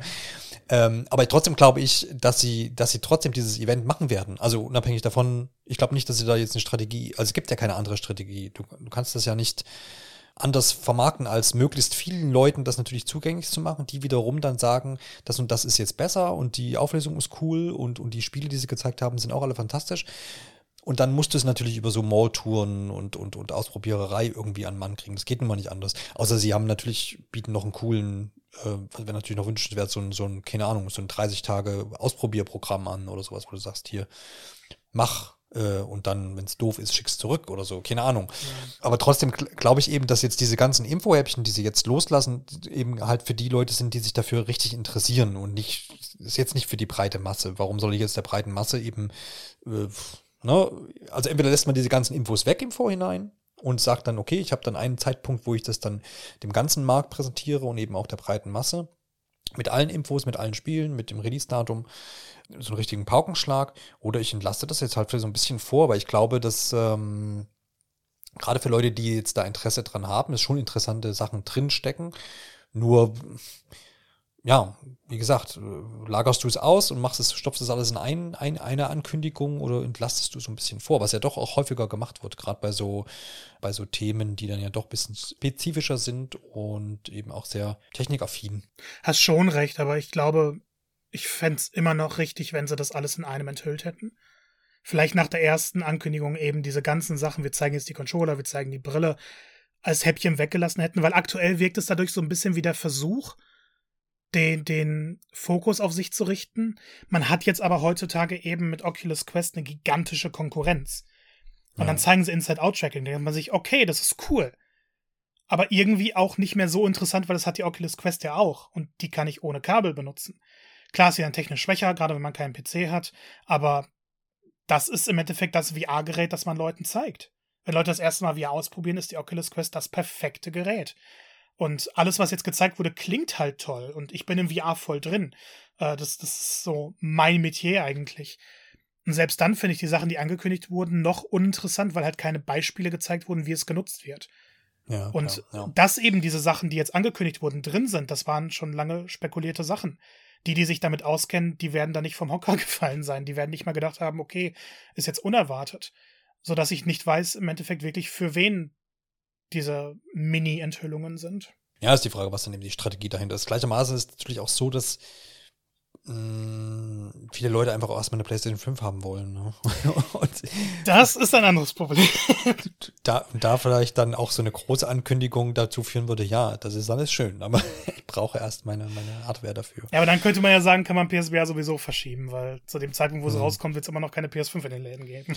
Ja, vielleicht da nochmal, genau, da gibt es aber auch noch keinen Termin oder so gibt es so einen Zeitraum oder Dieses Jahr oder? soll es wohl erscheinen. Ach so, okay. Also klar. Ende das des Jahres dann. Ich glaube mhm. persönlich nicht. Ich denke, es wird ins nächste Jahr verschoben, aber so sind aktuell die Erwartungen.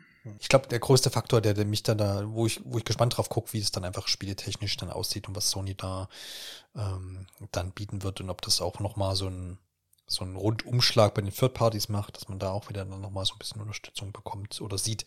Da hat man ähm, jetzt ja auch Konkurrenz. Rockstar und Ubisoft arbeiten eng mit Facebook zusammen, beziehungsweise mhm, Meta. Ja. Ja, also. Da, da hat Sony jetzt auch so den Marktvorteil, den sie vorher hatten, verspielt hm. irgendwo. Kommen wir noch zu einem weiteren interessanten Feld, wo, wo wir irgendwie fast in jedem Podcast drüber sprechen dürfen, wollen, müssen, wie auch immer. Wir können quasi das vierte P demnächst hier noch dranhängen, nämlich das würde dann für Pokémon stehen. Äh, da gab es eine Pokémon Presents-Ausgabe vor einigen Tagen und da gab es jede Menge Neuankündigungen und äh, große und kleine. Mit welcher fangen wir an? Wollen wir erst mit der kleinen anfangen oder gleich mit der großen? Erst mit der kleinen. Ja, die kleine. Ja, und zwar gibt es ein Update für Pokémon Legenden Arceus. Was dies beinhalten wird, wird euch jetzt Marco erläutern. Eine neue Quest. Ende der Geschichte. Yeah. also es wurde ein kleiner, schöner Trailer gezeigt zum Software-Update 1.1.0, das dann auch im Anschluss direkt erschienen ist. Ähm, Im Deutschen hört es auf den Namen Ein neuer Tag in Hisui. Und im Endeffekt, äh, storytechnisch wurde schon gezeigt, dass diese Elite-Pokémon, die dann rote Augen haben, besonders stark sind, äh, häufiger vorkommen, auch in Gruppen jetzt auftauchen, sonst waren das immer so einzelne Pokémon dann in der Wildnis. Und äh, der Spieler muss dann durch alle Gebiete gehen, mit vielen Nebencharakteren nochmal interagieren, um herauszufinden, was genau dahinter steckt. Und womöglich kommt es dann wieder zum Treffen mit äh, bestimmten legendären Pokémon. Hm, Mutmaß, Mutmaß. Ja, also wie ist es einzuschätzen, ist, ist ein nettes kleines Update, was, wo, wo man eigentlich nicht drüber klagen kann, ne? Aber es ist ja, jetzt auch nichts outstanding. Ja, also ich glaube, ja. wer es dann durch hat, hat dann nochmal einen Grund, ein bisschen reinzukommen. Ich selber spiele es noch aktiv, das ist immer so mein kleines für Zwischendurchspiel geworden. Aber man, man wünscht sich ja schon irgendwie, dass mal ein größeres Update kommt in einem neuen Gebiet vielleicht. Wobei man dann auch wieder sagen muss, die Entwickler sind zu Genüge beschäftigt. Das, und das ist eine schöne Überleitung. Dennoch würde ich aber da noch einhaken wollen, das Spiel ist ja auch erst Ende Januar erschienen. Ne? Also jetzt, da kann man ja auch ein größeres Update äh, hätte ja dann auch noch, äh, noch Zeit, ja. Aber du hast ja schon gesagt, genau, also Pokémon-Fan zu sein lohnt sich aktuell, denn es wurde auch die neunte Generation dieses wunderbaren Franchises enthüllt. Ist das eine Sache, mit der jetzt jeder gerechnet hat? Also stand das so auf dem Zettel? Für mich gefühlt war das eher überraschend. Also ich habe jetzt nicht 100% damit gerechnet, aber vom äh, Zeitrhythmus, in dem immer eine neue Generation erscheint, wäre halt dieses Jahr dann wieder der Punkt, an dem, äh, an dem sie enthüllt werden müsste. ähm, viele haben spekuliert. Genau, es geht um Pokémon Karmesin und Purpur, diese beiden Versionen erscheinen schon 2022, tatsächlich noch in diesem Jahr, also Ende 2022, vermutlich im Weihnachtsgeschäft, wenn es denn so äh, äh, sein soll und dabei bleiben wird. Zumindest ist das, was hier Game Freak, die Pokémon Company und Nintendo geplant haben, exklusiv natürlich für Nintendo Switch. Marco, was gibt's Neues da in der Richtung? Bleibt es Open, nee, wird es jetzt richtig Open World und bleibt es äh, weiter verändert sozusagen? Wir haben ja in Legenden Arceus schon und in der Episode schon viel darüber gesprochen, was denn alles äh, an neuen Ansätzen reingekommen ist, aber ich habe da auch immer wieder rausgehört bei meinen Mitrednern, dass so ein Tick mehr noch cooler wäre. Ist das jetzt der Fall? Ob es genau der Fall sein wird, wissen wir nicht, aber es scheint das äh, ambitionierteste Pokémon-Spiel der Hauptreihe zu sein und wohl auch der größte Schritt, den die Reihe jemals gemacht hat. Denn es wird in einer offenen Welt spielen. Das allererste Mal, gerade für die Hauptreihe. Ähm, es wird diesen klassischen Ablauf mit mehreren Städten, in die man reist, dann eben diese Arenen, in denen man die Orden sammelt, äh, damit verbinden, dass es eben gar keine Zufallskämpfe mehr geben wird. Überall tauchen Pokémon auf, so ein bisschen wie man es aus den Naturzonen aus Schwert und Schild kennt, nur dass jetzt das halt das ganze Spiel ist. Es soll ein deutlich größerer Fokus auf die Erkundung äh, gelegt werden, eben wie man schon in Pokémon Legenden gesehen hat. Und dieser Action-Ansatz, der entfällt wahrscheinlich, sodass es bei den klassischen Pokémon-Fangen durch die Kämpfe abläuft. Ähm, was ja dann das Spiel auch nochmal ein bisschen zugänglicher macht. Legenden war ja für einige, gerade jüngere Spieler, dann doch ein Tacken zu schwer. Mhm. Ähm, aber es wird diese, diese Art der Erkundung beinhalten und äh, diese Motivation auch mal die freien oder die festen Wege zu verlassen, um mal zu schauen, wie verhalten sich die Pokémon da oder wie interagieren die miteinander und wo kann ich die fangen und okay, da hinten ist eine Insel, da komme ich irgendwie hin und viele optionale Gebiete. Ähm, Open World ist anscheinend die Richtung, in die Pokémon ab jetzt gehen wird und ich bin an Bord, also nehmt mich mit, gebt mir die Spiele. Ja, also ich habe äh, da auch da gab es wieder unterschiedliche ähm, Reaktionen. Ich habe auch da auch in den letzten Episoden, egal welches Pokémon-Spiel wir besprochen haben, es war immer ein Teil der Diskussion, war immer äh, so gefühlt ist keiner so richtig zufrieden mit Ankündigungen, keiner ist so richtig zufrieden mit den Spielen, die dann erschienen sind.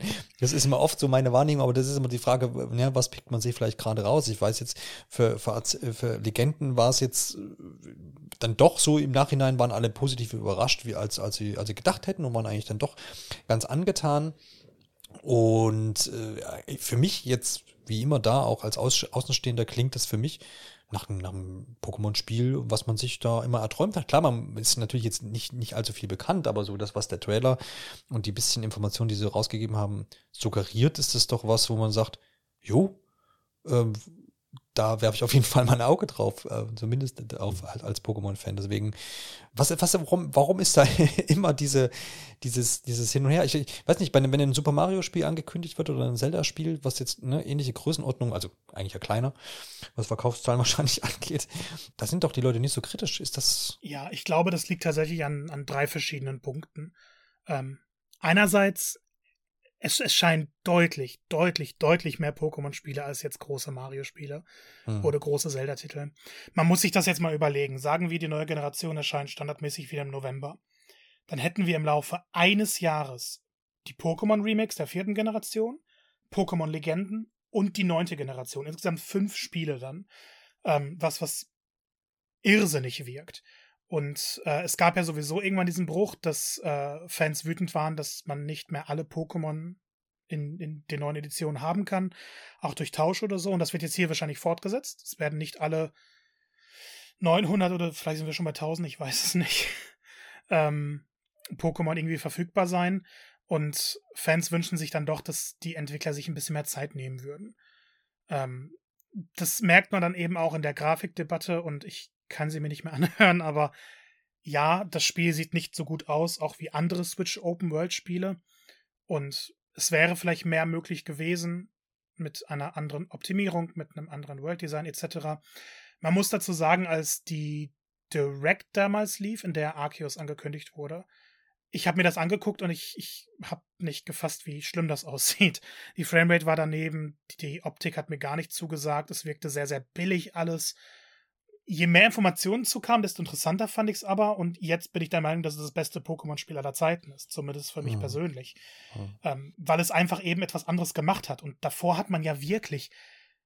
Ich weiß, es gibt immer Neuerungen, es gibt immer irgendwelche Überarbeitungen. Aber das Standardprinzip hat sich vom Pokémon Blau und Rot bis hin zu Pokémon Schwert und Schild ja nie verändert es war immer, also klar, du hattest manchmal offenere Gebiete oder du hattest irgendwelche Parks, in denen du Pokémon freier fangen konntest, aber du hattest immer besiegt die äh, acht Arenaleiter, besieg eine böse Mannschaft dabei, geh dann in die Top 4. Und die Wege zwischendurch sind dann recht linear. Und du hast dann deine Events und du hast dann deine verschiedenen äh, Pokémon-Arten, die du für verschiedene Arenen dir ähm, hochleveln musst. Irgendwo hat die Reihe stagniert. Und man hat sich die ganze Zeit gewünscht, dass was Neues passiert. Jetzt ist das halt über lange Zeit nicht passiert und die Pokémon-Fans sind dadurch ein bisschen verbittert. Man muss dazu aber auch immer sagen, es ist eine kleine Fanbase, die dann sehr, sehr laut ist, die dann ebenso verbittert ist, weil Pokémon immer noch das erfolgreichste Medienfranchise dieser Welt ist. Und das wird auch so bleiben. Man merkt es an den Verkaufszahlen alleine schon.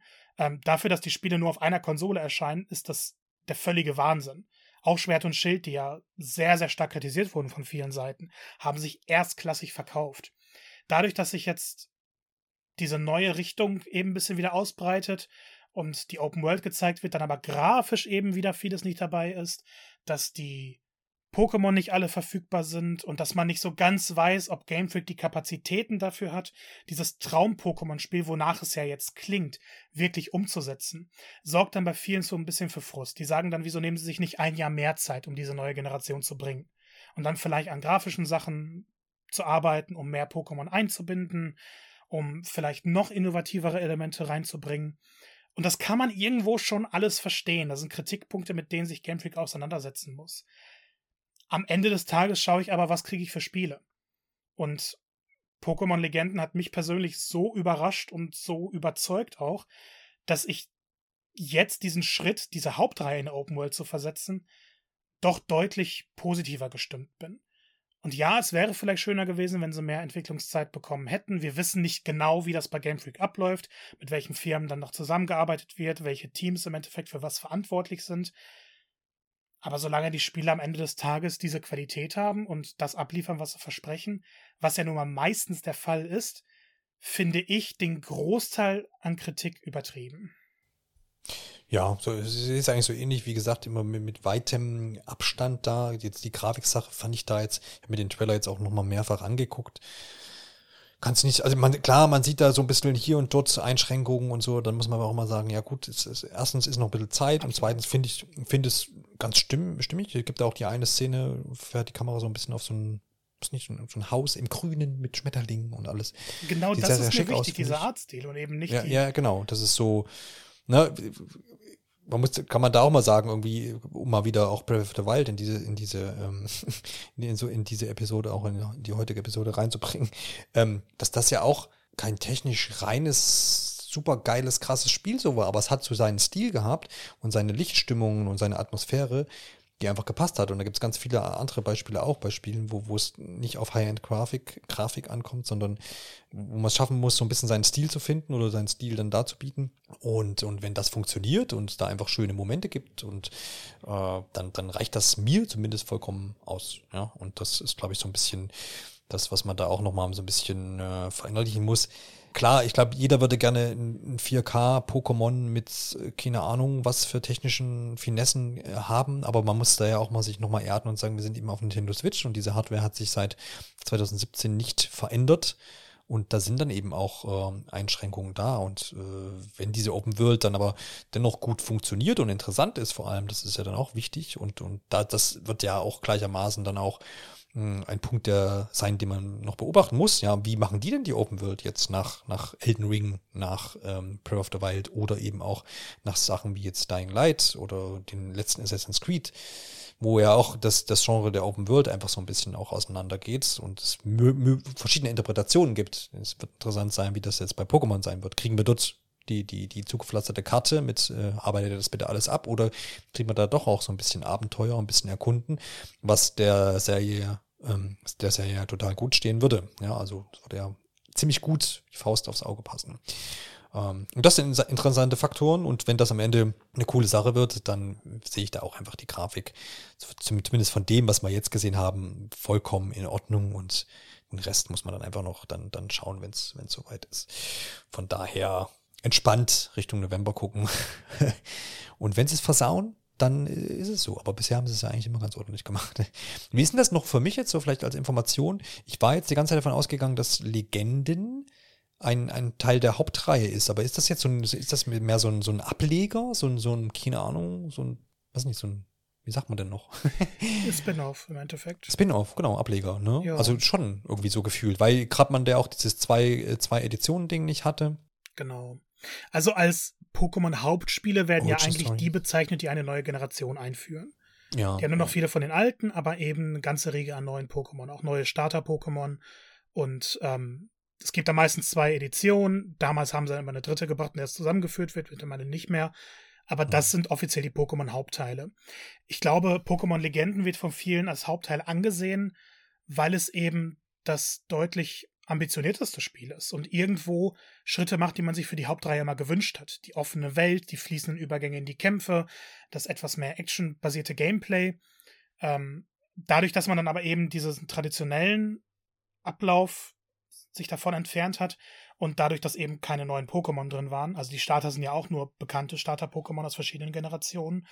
Ähm, und der große Fokus war dann sowieso die vierte Generation, so passend zu den Remakes. Ähm, und es spielt in der Vergangenheit, ist ja auch noch wieder ein neuer Ja. Faktor. Äh, das sind alles Anzeichen dafür, dass es halt ein Spin-off ist. Und ich glaube, dieses Pokémon-Legenden-Ding kann weiterlaufen.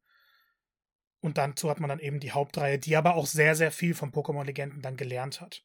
Also vielleicht ist es dann wirklich das einflussreichste Spin-off. Ja, genau, vielleicht dann äh, befruchtet sich das so ein bisschen gegenseitig. Das kann natürlich auch gut sein. Auch da werden wir auf jeden Fall dranbleiben und äh, dann sind wir schon bei, was haben wir denn im Monat Februar oder vielleicht auch im Januar noch äh, gespielt? Und da gibt's allerhand tatsächlich viele Sachen, die klar waren. Aber bevor wir gleich noch auf äh, einen Nintendo-Exklusivtitel zu sprechen kommen, der in, äh, naja, so ein paar Wochen erscheinen wird und rosa sein wird, picken wir uns vielleicht noch ein paar andere Sachen vorher raus. Ich fange mal an mit dem über, also mit dem, äh, mit dem Spiel, was ich, mit dem Spiel, wo ich nicht gerechnet hätte, dass ich das spielen werde, nämlich mit Rush, ein Disney-Pixar-Abenteuer. Wie bin ich darauf gestoßen? Natürlich durch den ähm, Game Pass, weil ich da irgendwie durchgescrollt bin. Und ich weiß nicht, in welcher Kategorie oder ob, ob mir das irgendwo vorgeschlagen wurde. Ich weiß es nicht. Ich bin irgendwie drauf gestoßen und dachte mir, hey, ich gucke gerade mit, mein, mit meiner Familie häufig irgendwie Pixar-Filme. Wir haben auch viel nachgeholt und äh, haben äh, auch vorigen Jahr haben wir, glaube ich, die ganzen Toy Story-Sachen abgeschlossen und sowas. Das sind da eigentlich relativ drin so. Und dachte, ich gucke mir das mal an. Hab's dann erstmal über die Cloud gestreamt. Immer ganz angenehm, einfach erstmal so zum Reingucken. Und dachte mir, hey, das könnte uns gefallen. Und dementsprechend äh, haben wir es dann auch ein paar Mal ausprobiert zusammen mit den Kindern und äh, es, es ist so, dass wir da, ich weiß gar nicht, ist ursprünglich für die Xbox 360 erschienen, noch als Kinect-Version, genau, das war's. Und ist dann nochmal vor ein paar Jahren für die Xbox One mit ein bisschen hübscherer Grafik oder ein bisschen höherer Auflösung und dergleichen erschienen. Und man kann da so in dem Pixar Park verschiedene Themenwelten aufsuchen, unter anderem eben Toy Story, Disneys Oben ist mit dabei, ähm, die unglaublichen Incredibles. Und es ist noch Findet Dory mit drin und dann war, glaube ich, noch irgendwas. Und da kann man quasi immer so, ja, pro Themenwelt sind es, glaube ich, drei oder vier verschiedene Level, die man da durchstreiten kann. Gameplay relativ abwechslungsreich, also von, von Autorennen siehst du, da ist das nächste Cars ähm, über so ganz klassische Plattformabschnitte in Toy Story oder ja, so ganz rasante Abenteuer, die man da erleben kann. Und das kann man eben pro, pro Themenwelt dann da, ja, sich anschauen. Ist auch im Koop spielbar, also auch zu zweit. Das war auch eine ganz angenehme Sache.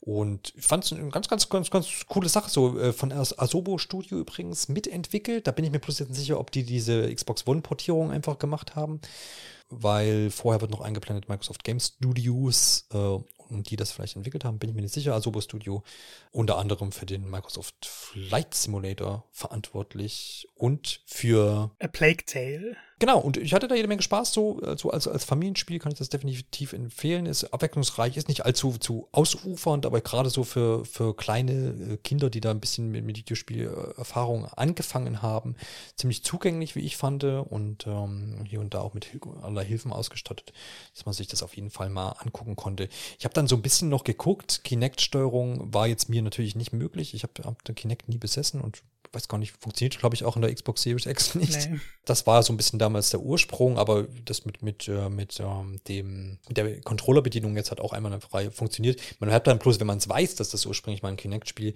äh, ist, ist dann auch klar, warum manche Sachen irgendwie ein bisschen anders funktionieren, wie als man es äh, vielleicht von anderen Videospielen gewohnt ist, aber hat es kein großes, kein großes Problem dargestellt. Hast du mit dem äh, Titel irgendwann mal Kontaktpunkte gehabt? ja, tatsächlich. Ähm, ja. Damals, als ich meine Xbox One mir geholt habe, mhm. ähm, dann auch ein bisschen durch den Game Pass geschaut und irgendwie Disney Pixar geht immer. Es war dann am Ende leider kein Spiel, mit dem ich viel Zeit verbracht habe. Äh, aber ich glaube, nee, gerade wenn man Jüngere im Haus ja. hat oder auch wenn man älter ist und einfach ein bisschen abschalten möchte, ist das auch ein ganz netter Titel. Sieht auf jeden Fall sehr, sehr charmant aus. Also genau, so das fand ich auch. lieblose Version oder so. Genau, das fand ich eben auch, dass man es da gerade, wenn man so auch aus den Filmen, äh, zuletzt war jetzt, was wir geguckt haben, war eben oben, ähm, da so rauskommt, ne, und dann, und dann da in so ein Spiel mal reingeht, ist es schon sehr, sehr gut umgesetzt, äh, würde ich sagen. Das ist nichts, wo man dann sagt, uh, äh, haben sie aber nicht so schick gemacht, was ja gerade immer so bei diesen Animationsfilmen dann schon wichtig ist, dass das äh, irgendwie sehr einhergeht, wenn man da völlig rausgerissen wird sonst. Und das fand ich eben auch sehr, sehr, sehr, sehr positiv. Nee, wo, wo du jetzt gerade Rush ansprichst, äh, mhm. ein Kinderspiel lief hier tatsächlich auch noch auf der Series X. War im Game Pass, äh, kann ich auch sehr empfehlen. Paw Patrol Mighty Pups. Ja, das habe ich auf der Switch spielen lassen. Ah, Immer mal zugeguckt. Ja, ja, das, hab, das haben wir vorher schon irgendwann mal Gebrauch gekauft und ähm, ja, das ist auch durchgespielt worden tatsächlich. Ja. Nee, mein Neffe hat es ein bisschen ausprobiert. Er, er war total ja. verliebt in dieses Spiel. Ja, es ist auch. Also ich glaube, so als, als Erwachsener, ich habe wie gesagt, ich habe ein paar Runden auch mal, ich habe immer mal so Stellen übernommen, wo man dann mal irgendwie besonders hoch oder weit springen musste oder kompliziert relativ repetitiv, würde man, glaube ich, als Erwachsener dann sagen. Ja. Aber für Kinder, man, man unterschätzt das oft. Ne? Man denkt dann immer so, boah, jetzt ist ja das fünfte Level, wo ich irgendwie so Leckerlis hintereinander. Ähm, das ist ja noch dieses Sidescrolling, ne? Äh, nee, das ist schon 3D. Das ist schon mit den 3D-Abschnitten, genau. Ah, genau, okay, dann war das der Vorgänger. Genau. Ähm, ja, wo sich das aber dann oft dann doch irgendwie diese Missionsabschnitte äh, wiederholen. Aber wie gesagt, aus, aus, aus, aus Kindersicht und in den Augen der Kinder ist es auf jeden Fall eine, eine gute Sache, die Spaß macht, das definitiv. Ja, ja, er hat die Hauptstory dann durchgespielt und irgendwie hatte ich danach Bock, die, die restlichen Sachen zu holen. Ich weiß nicht, manchmal braucht man so ein Spiel, auch als Erwachsener, wo man so sein Hirn ja. etwas ausschalten ja. kann. ja, genau. Und dafür ist natürlich auch der Game Pass eine, eine ganz gute Sache. So. Absolut. äh, ja. Weniger zum Entspannen ist Sifu. Ja, habe ich auch gelesen. Soll böse sein. Es ist sehr böse. es ist so böse, dass ich die zweite Welt nicht schaffe. Äh, und ich sitze ewig lange dran und ich ich kann dieses Spiel anscheinend nicht. Äh, ich habe mir da ein bisschen Hilfe geholt, äh, mir ein bisschen was zeigen lassen. Lustigerweise, die, das dritte Level war dann machbarer. Warst du in dem äh, Karate-Dojo irgendwas? Hast du Besuch dort, hast gesagt? Ja, ich, ich habe ich hab mir einen, einen neuen Sensei geholt. Ja, sehr gut. Nein, es gibt ja zum Glück SharePlay auf der Playstation, da habe ich das Level von einem besseren Spieler durchspielen okay. lassen. Okay, ähm, und ich weiß nicht, was ich davon genau halten soll. Also ich, ich arbeite gerade auch noch aktiv am Review und bin ständig an irgendwie Sachen verändern, weil ich selber das Spiel noch nicht 100% für mich einordnen kann. Mhm. Es ist unglaublich stylisch, gerade wenn man das erste Level spielt. Es sieht fantastisch aus. Ähm, das Kampfsystem an sich ist jetzt nicht zu kompliziert, aber entwickelt sich durch äh, verschiedene Kombos. Und es gibt natürlich das äh, Altersystem. Also wenn man stirbt, dann erwacht man wieder an genau derselben Stelle. Man altert aber. Beim ersten Tod altert man um ein Jahr, beim zweiten Tod um zwei Jahre, später um drei Jahre.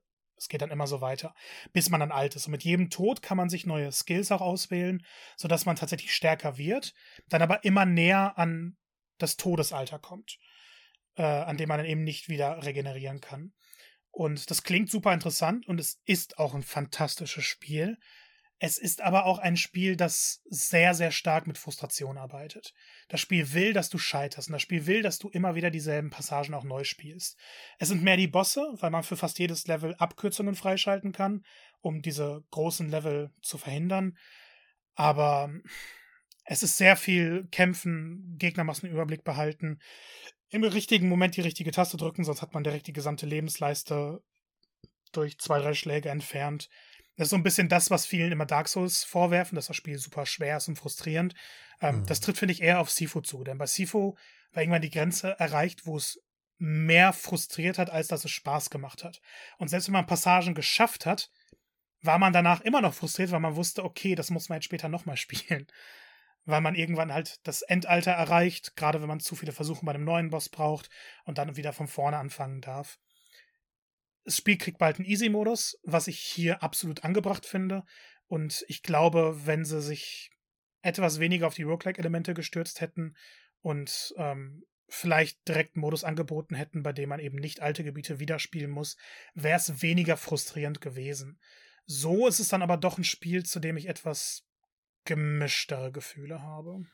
Ja, ich habe das auch seit der Ankündigung, ich glaube, die war im Vorjahr äh, immer so ein bisschen im Auge behalten, weil ich das zum einen so optisch mich angesprochen hat, hat so einen ganz, so einen ganz coolen Stil so und auch eben auch dann dieser, dieser, dieser Gameplay-Hook, dass du, dass du halt dieses Altern hast und dann eben stärker wirst, aber dann auch gleichzeitig vielleicht hier und da ein bisschen auch langsamer, behäbiger, je nach, je nach Alter. Ähm, ist auf jeden Fall so ein cooler Aufhänger, den man ja so auch noch nicht hatte. Aber klar, mich hat es dann auch, als ich gelesen habe, irgendwie bockschwer, also wirklich. Mhm gemeinschwer und äh, hm, das ist dann auch was, was mich eher erstmal abschreckt und bin dann gespannt, wie es, wie sie es mit dem Easy-Modus lösen, ob das dann einfach dann ein bisschen zugänglicher wird und dann vielleicht auch so ein bisschen mehr Flow reinkommt. Weil ich hatte das in meinem Kopf, hatte ich das immer so als, als cooles Flow, äh, Kung-Fu-Spiel, wo du so ein bisschen durch die Level gehst, vielleicht auch ein bisschen ja, schon so die ein oder andere Sache auswendig lernen musst oder das Gegnerverhalten und sowas, aber es einfach so ein bisschen flowiger ist. Ja. Ähm, und und, und äh, nicht dann vielleicht so verbittert, sage ich mal. Es ist sehr flowig, wenn man es wirklich perfekt beherrscht, aber dahin ja, zu gut, kommen ja. ist halt ja, ja. schwierig. Ja, vielleicht tut ja, wie gesagt, vielleicht tut der Easy-Modus dann da. Ich hoffe. Äh, alle, alle, alles weitere. Wollen wir schon zum, zum nächsten schweren Spiel voranschreiten? Das darfst du entscheiden. Das darfst du entscheiden. Ja, ich weiß nicht, ob, ob man Alan Wake als schweres Spiel bezeichnen kann. ich habe mich endlich an Alan Wake Remaster, äh, an, das Alan Wake Remaster gewagt. Vorher ja, glaube ich, im Herbst erschienen. Das ist eine Reihe, die ich noch nie begonnen habe. Was heißt Reihe? Es wird ja erst zur Reihe, denn der zweite Teil ist angekündigt. Ähm, aber äh, zu 360 Zeiten damals äh, hatte ich damit keine Berührungspunkte und habe dann eben gesagt, ja, muss ich mal nachholen und habe ich jetzt habe ich jetzt auch angefangen und bin unterwegs mit Taschenlampe und Schusswaffe durch des Schriftstellers äh, ja Wahnsinn, wenn man so möchte. Und gefällt mir ganz gut. Ich, ich habe hab so ein bisschen, es hat mich ziemlich schnell abgeholt, aber ich habe hab keine richtige Einschätzung, Gefühl dafür, wie weit ich gerade bin. Aber ähm, hat mich jetzt noch aus verschiedenen Gründen wieder so ein bisschen äh, kalt gelassen, aber ich werde es zu Ende bringen, weil so viel Interesse habe ich dann doch noch. Ich glaube, es ist so ein bisschen, man merkt schon das Alter des Spieles an, so ein bisschen. Also es ist für mich, äh, die Geschichte ist interessant und wie sie es verpacken und wie sie es erzählen und mit, den, mit diesen äh, doch kleineren Wendungen auch, die bisher schon geschehen sind. Äh, da, da habe ich auf jeden Fall Interesse, wie das alles so ausgeht.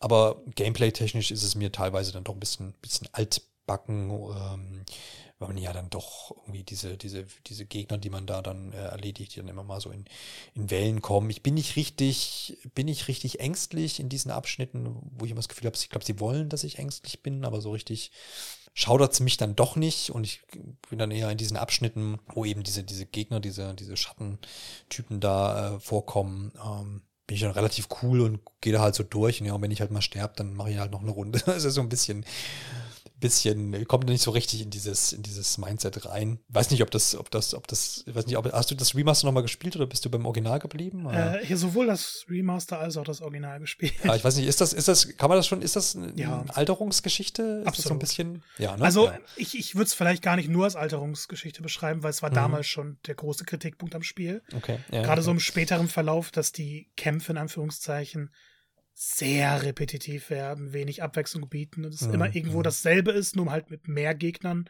Und ähm, das, ich finde, das Spiel lebt nicht nur alleine vom Horror, viel von der Atmosphäre einfach ja. und von den vielen Anleitern Twin Peaks vor allem.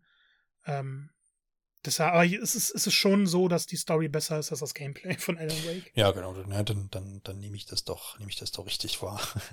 ja, aber auf jeden Fall, wie gesagt, ähm, schön, schönes Ding so und bin gespannt, was sie dann mit, mit Teil 2 machen werden, was ja dann doch ein bisschen mir mehr den Schauder irgendwie ähm, oder allen anderen auch ähm, beibringen soll. Das soll ja so ein bisschen mehr ähm, in die Gruselrichtung gehen, zumindest das, was man bisher äh, gesagt hat. Mhm. Ansonsten, eine Gemeinsamkeit haben wir, glaube ich, noch. Wir haben nämlich äh, Dying Light 2 gespielt, wenn mich nicht alles täuscht. ich bin da reingestürzt mit re relativ neutral so. Ich habe das ja immer wieder verfolgt, habe den Einser aber nicht ähm, gespielt und das wurde jetzt auch mehrfach verschoben und äh, habe mich aber gefreut, dann da mal reinzugucken und da war es jetzt da muss ich auch noch gucken, wie, wie ich weiter verfahre, weil das ist, hat mich von Anfang an eigentlich ziemlich so reingezogen, bis dann auf einmal, also hat einen sehr, sehr angenehmen Prolog so, das ist irgendwie, war, war für mich interessant und so, wie das alles so ablief und ziemlich linear erstmal, bis zu dem Punkt, wo man eben dann in der, in der großen Stadt oder im großen Gebiet ankommt und sich dann die Open World einfach öffnet. Und das, an dem Punkt bin ich jetzt so ein bisschen, bin da so ein bisschen äh, noch rein in die Open World und habe so ein paar Sachen gemacht ähm, wo es mich aber dann auch wieder relativ schnell ermüdet hat. So. Ich weiß gar nicht so richtig, woran es liegt. Vielleicht ist es dieses Open Worlds Trauma, was man, was vielleicht viele von uns äh, so ein bisschen haben. Ähm, wo es dann halt, ne, wo wieder halt dann da irgendwie Quests auf, aufkommen und sagen, mach doch das und mach jenes. Und da ist übrigens die Hauptstory. Ich muss mich noch so ein bisschen reinfinden in dieses ähm, Tag- und Nachtwechsel. Das, klar, wenn man Teil 1 nicht gespielt hat, ist einem das erstmal neu. Äh, damit klarzukommen, ähm, diese, diese Parcours-Elemente finde ich cool, aber stellenweise auch, wo ich sage, oh, wäre schön gewesen, wenn jetzt da doch noch eine Rampe gewesen wäre und wenn ich mich da auch noch hätte festhalten können auf meiner Flucht. Bin da noch so ein bisschen, wie gesagt, der Einstieg ins Spiel fand ich total, dachte, oh, ich komme da jetzt gar nicht mehr von weg. Aber das war halt der lineare Prolog. Und dann jetzt in der offenen Welt muss ich mal gucken, ob ich, ob ich, ob mich das äh, nochmal richtig packt oder ob da eben dann andere Sachen kommen. Weiß ich nicht. Wie, wie, wie ist bisher so deine Erfahrung? Mit Dying Light 2, du hast ja Teil 1 gespielt, nehme ich an. Äh, überraschend wenig damals. Irgendwie konnte mich Teil 1 nicht so ganz fesseln. Ähm, Teil 2 war da anders. Also auch in der Open World war ich dann durchaus motiviert. Ähm, ich kann empfehlen, einfach Quests zu folgen. Gar nicht so viele Nebenquests, sondern mehr so der Hauptstory. Äh, weil die führt einen immer eigentlich an spannende Orte. Und was ich auch sehr, sehr gerne mochte, war einfach durch die Open World zu laufen und so ein bisschen zu erkunden. Jetzt gar nicht so mit dem Gedanken, dass ich irgendwie was beenden muss, sondern einfach, um das, das Spielsystem so drin zu haben. Es ist ja schon so ein etwas unflüssigeres Mirror's Edge, aber was Parcours-Spiele aus der Ego-Perspektive angeht, angeht äh, haben wir nicht so viel Auswahl. Ähm, ich war aber doch dann doch schon deutlich länger motiviert als du. Ähm, hatte dann Spaß.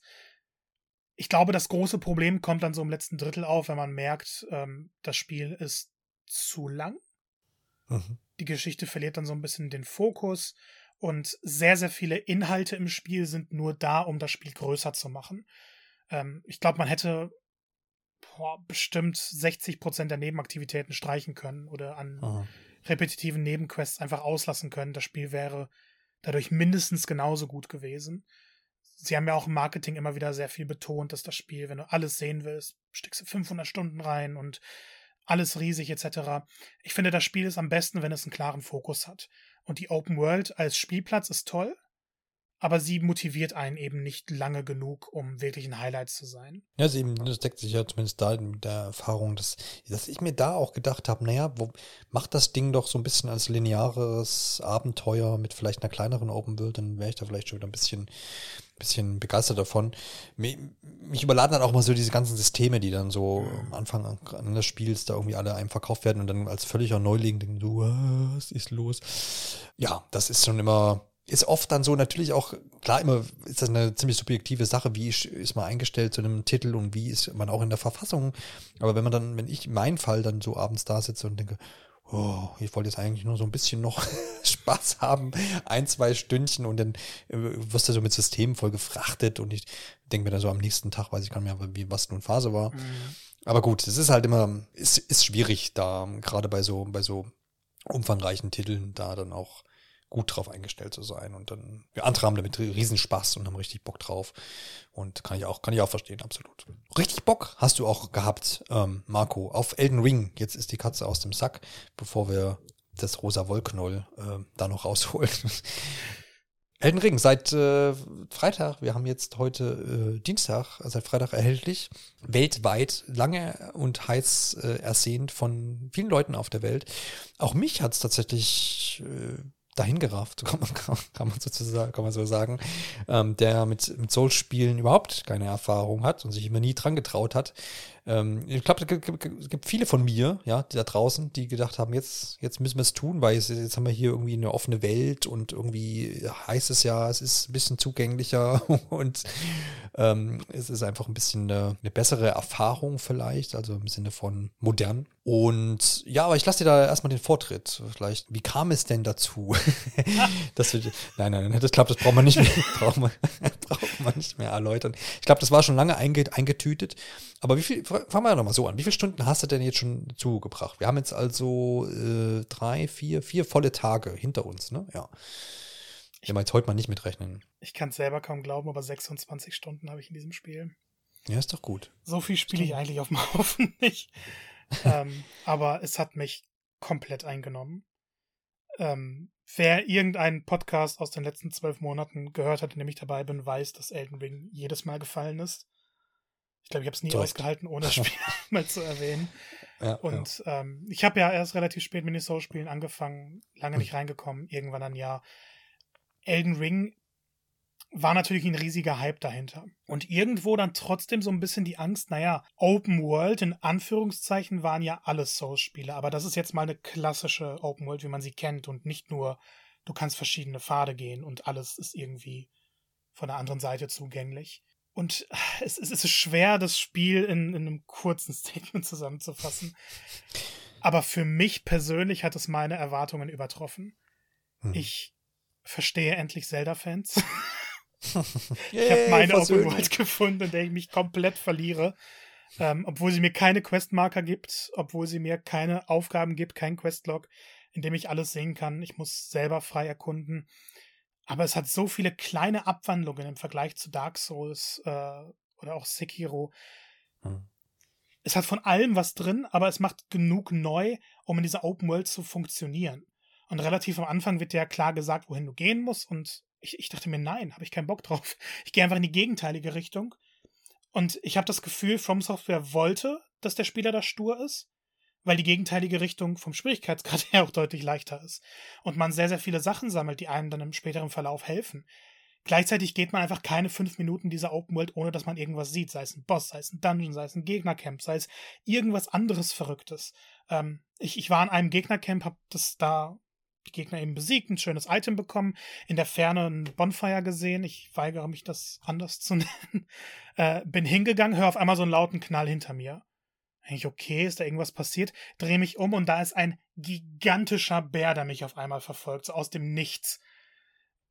Und ich kann von diesen Momenten, glaube ich, mittlerweile locker 100 aufzählen.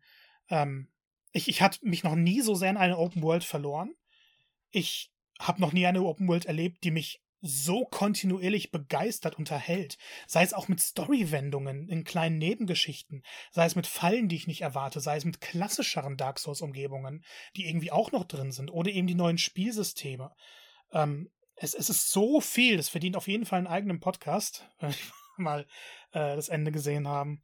Aber ich bin aktuell, obwohl ich schon relativ viel Zeit reingesteckt habe und jetzt im zweiten großen Gebiet angekommen bin, immer noch sehr überwältigt und bin noch so dabei, meine Gedanken einzuordnen, weil aktuell oh. alles perfekt wirkt. Und das ist es bestimmt nicht, aber so wirkt es für mich aktuell. Und ja. äh, ich hätte nicht gedacht, dass mich das so sehr einnimmt kann ich alles, kann ich alles so aus, aus, aus, aus dem, ne, wie wir uns kennen, wo, was du bisher berichtet hast von deinen Souls-Erlebnissen, kann ich das absolut nachvollziehen. Und ähm, ich weiß nicht, ich habe, glaube ich, Zehntel jetzt an Zeit, also ich habe so vielleicht so zweieinhalb Stunden oder mhm. was gespielt. Aber auch das war sehr, sehr prägend. Also ich bin auch, es fällt mir auch schwer, das irgendwie in Worte zu fassen, aber ähm, ich bin, bin äußerst, äh, also ersten, ersten Mal ging es mir, glaube ich, wie dir. Ich hab, bin, hab, bin nicht in diese Tutorial-Grube reingesprungen, was natürlich für den Neuling total. wie soll man bitte darauf kommen, dass da ein Tutorial ist? Ich, ich weiß es auch nicht. Irgendwie ist es ja wohl der Geist, der da liegt, der sagt, spring da rein. Aber ja, ich weiß nicht, ist, ist an mir vorbeigegangen und dann habe ich in den ersten Abend am Freitag war das Spiel zu, keine Ahnung, ein paar 70 Prozent heruntergeladen und da konnte ich schon starten und bin eben bis dahin gekommen und konnte aber dann nicht in die Tür, in, in, wo sich dann, wo du dann in die Welt reinkommst, mhm. nach diesem Friedhof. Äh, war es ein Friedhof? Ja, ich glaube, wo eben auch dieses Tutorial drin versteckt ist. Und das habe ich halt nicht gecheckt und dachte mir, okay, hm, dann was das jetzt für heute Abend. Sonst hätte ich gewusst, hätte ich das Tutorial ja noch gespielt, hätte er wahrscheinlich noch eine Stunde zugebracht. Äh, und dementsprechend gab es dann erst einen zweiten Abend, ich glaube vorgestern, wo ich dann in die offene Welt dann auch raus bin. Und gefällt mir sehr, sehr gut. Zum einen, weil natürlich du diese, erwähnte schon, äh, offene Welt hast, die dir erstmal nichts gibt, so an, an, an großen Punkten oder nur sehr wenig und du auch die Karte ja mittels äh, ja so so so Lichtsäulen sind es glaube ich oder so Säulen aufdeckst und der musste auch erstmal zur ersten kommen. Meine ersten Gegnerbegegnungen sind eigentlich ganz gut gelaufen. Das war so gegen so ja so Ritter oder andere Menschen, sag ich mal in der, in der Form. Ähm, das war alles noch gut händelbar und habe auch das erste Lager, da habe ich dann, glaube ich, so drei Versuche. Das ist auch da, wo die erste Lichtsäule dann ist.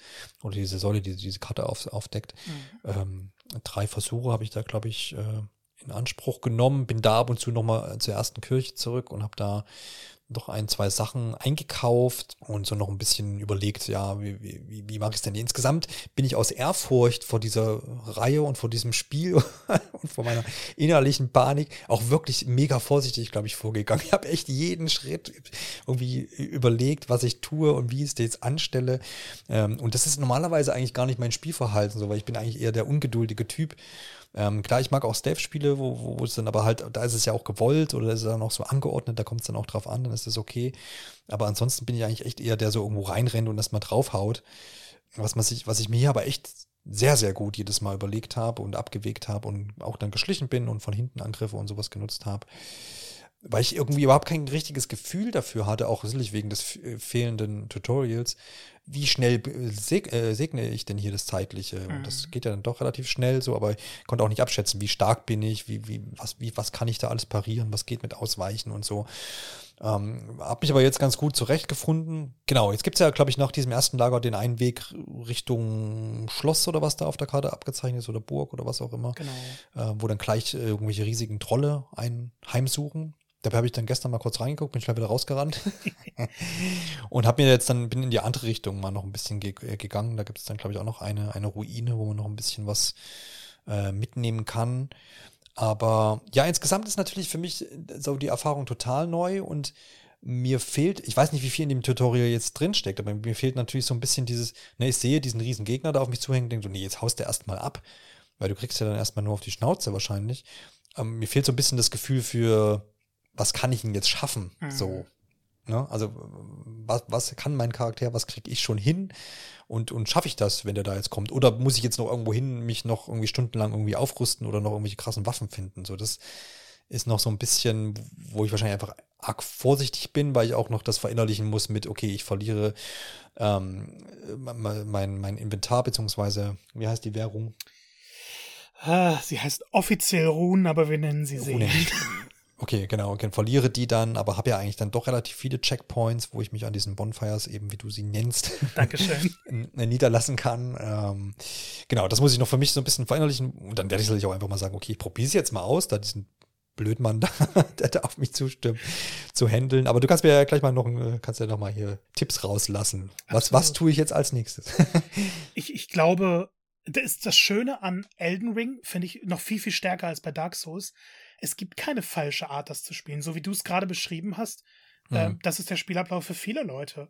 Und ich glaube, das macht Elden Ring auch irgendwie besonders, weil du in Dark Souls für so ein Verhalten relativ schnell abgestraft wirst. In Elden Ring eben nicht, weil es dir verschiedene Möglichkeiten gibt. Du hast nicht diesen einen Weg, den du jetzt gehen musst. Du hast mhm. immer verschiedene Optionen. Ich kann dir raten, bei großen Gegnern einfach probieren. Einfach gar keine ja. Angst haben, sondern ein bisschen draufschlagen. Du merkst ja, wenn der dir einmal was verpasst und du bist fast tot, kannst ja schnell wegreiten. Ähm, einfach ein bisschen auf Gegner zulaufen und ähm, welche Gucken, Startklasse hast du genommen? Schwert und Schild habe ich. Was sind das? Das sind die. Frag mich. Ich habe keine magischen Fähigkeiten. Ich habe aber. aber wahrscheinlich so die, die normale Warrior-Klasse dann. Ja, irgendwie eins der ersten oder den ersten drei war das, glaube ich. Ja. Hol dir einen Bogen. Ja, genau, Fernkampf. Ich dachte auch so, wo kriege ich denn diesen Bogen her? Aber das war so mein auch, weil ich auch so ein Fernkampftyp eigentlich bin, gerne mal aus der Distanz irgendwie so ja, ein bisschen. Vor allem der Bogen hilft nicht nur, also ich mache damit eigentlich ganz gut Schaden bei vielen Gegnern mit zwei Bogenschüssen. Gerade mhm. wenn man die ähm, L2-Fähigkeit nutzt, LT, glaube ich, dann bei der Xbox. Ja. Ähm, mache ich dann so einen stärkeren Schuss mit dem Bogen und damit kann man Gegner gut erledigen. Es ist aber auch gut, gerade bei Gegnergruppen, um einzelne Gegner damit herauszulocken. Das ja, ist eine ja. ganz, ganz klassische Souls-Strategie. Einige ja, sagen, es ist zu feige, aber es gibt halt keinen falschen Weg, das zu spielen. Gegner rauszulocken, zu dir zu locken und dann in Einzelkämpfe zu gehen. Weil man halt sehr schnell sonst überwältigt wird. Ansonsten, ähm, das Spiel will ja, dass du eben dieses Schloss besuchst, Stormwell Castle. Mhm. Und ich bin nach 20 Stunden erst dahin gegangen die Welt, die du jetzt erreichen kannst, hat so viele Sachen, kleinere Bosse, die gerade für den Einstieg super sind, viele tolle, wertvolle Items, eine riesige Fülle an Waffen und vor allem eine Möglichkeit, um deine, ähm, ich weiß gerade nicht, äh, wie es in Elden Ring heißt, dein Heilmittel, was du trinken kannst. Ähm, aus den Flaschen, ja. Genau, um das ähm, einerseits, dass du mehr Ladungen davon hast, auf der anderen Seite, dass du eben auch ähm, effektiver damit heilen kannst, dass es dir mit jedem Schluck mehr Leben zurückgibt. Das findet man alles in der Welt. Man muss da nur gut erkunden. Ich empfehle immer, Richtung Süden zu gehen. Also das Gebiet, wo du jetzt bist, einfach gut erkunden, alles, was halbwegs interessant aussieht, hinzugehen und dann so Richtung Süden zu gehen. Da ist, finde ich, so der Einstiegsdungeon, meiner Meinung nach. Aber es gibt auch irgendwie keinen falschen Weg, weil ich auch Leute kenne, die sind direkt nach Stormwell Castle gegangen.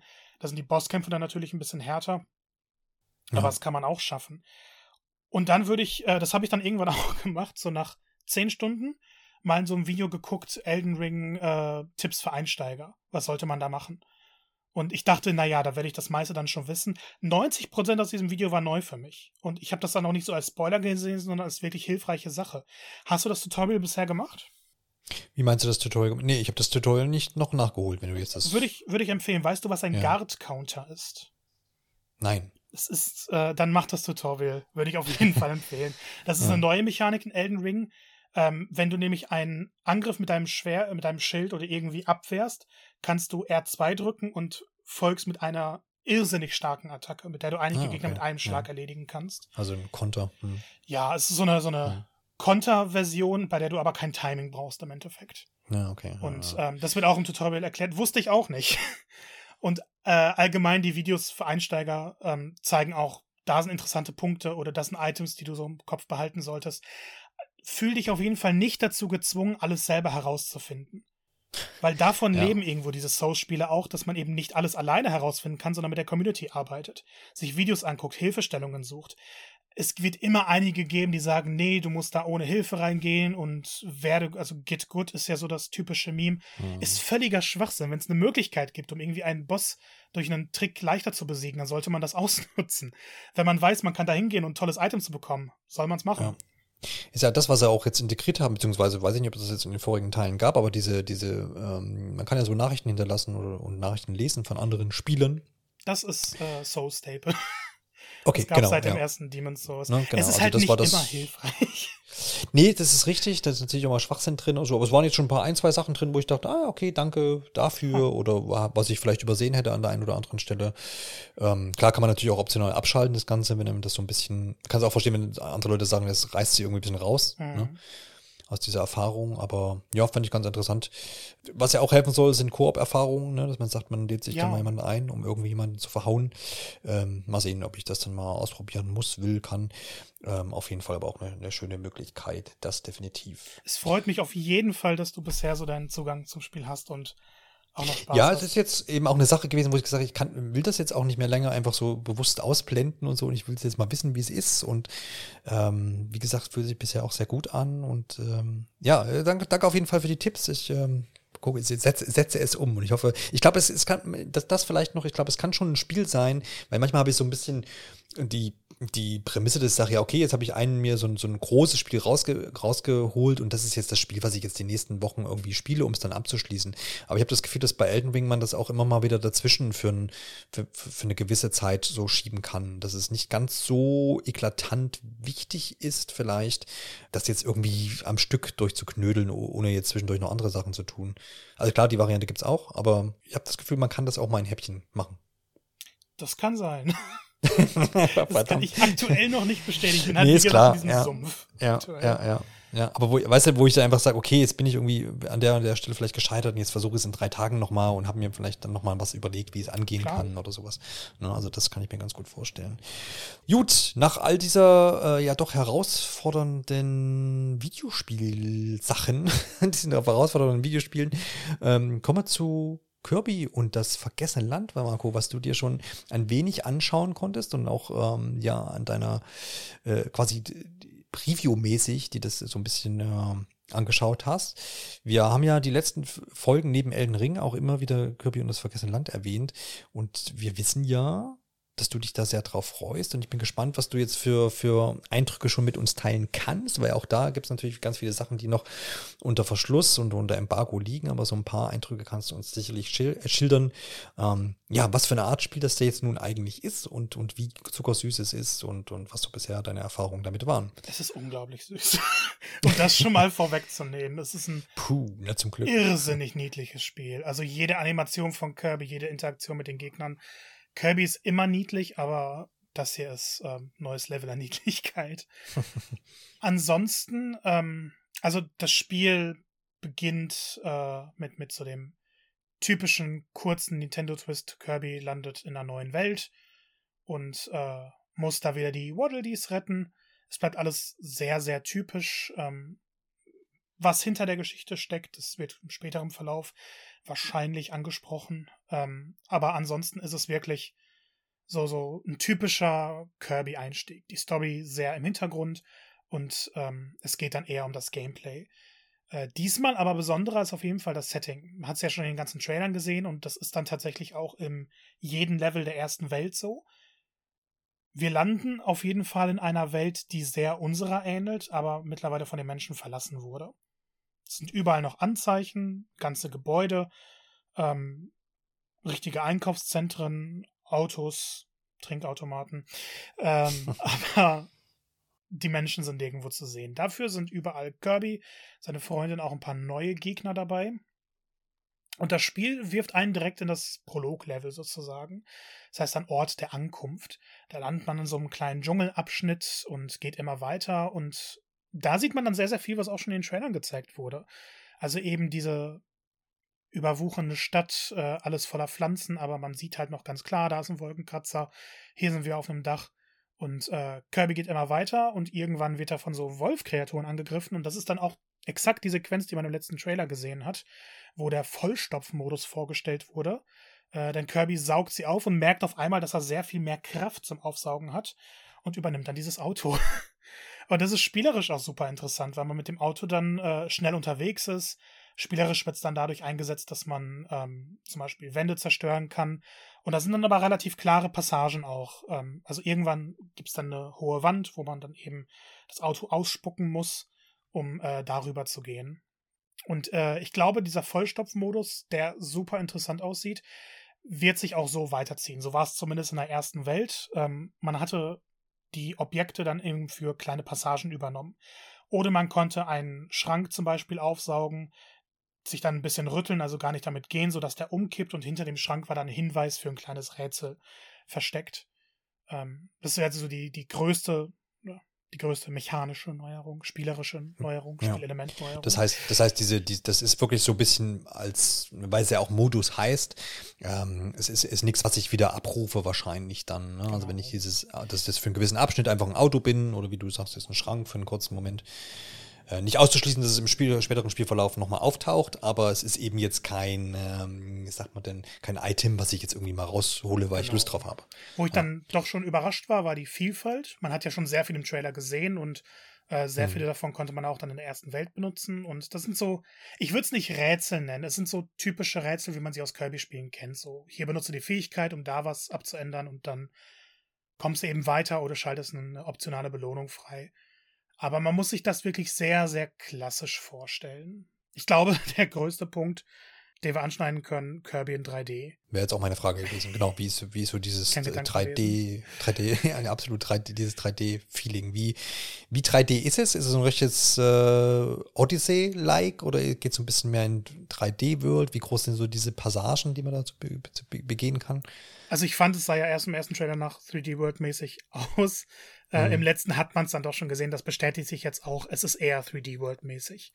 Man hat ja. eine Weltkarte, von da wählt man sich ein Level aus und dann geht das Level relativ linear voran.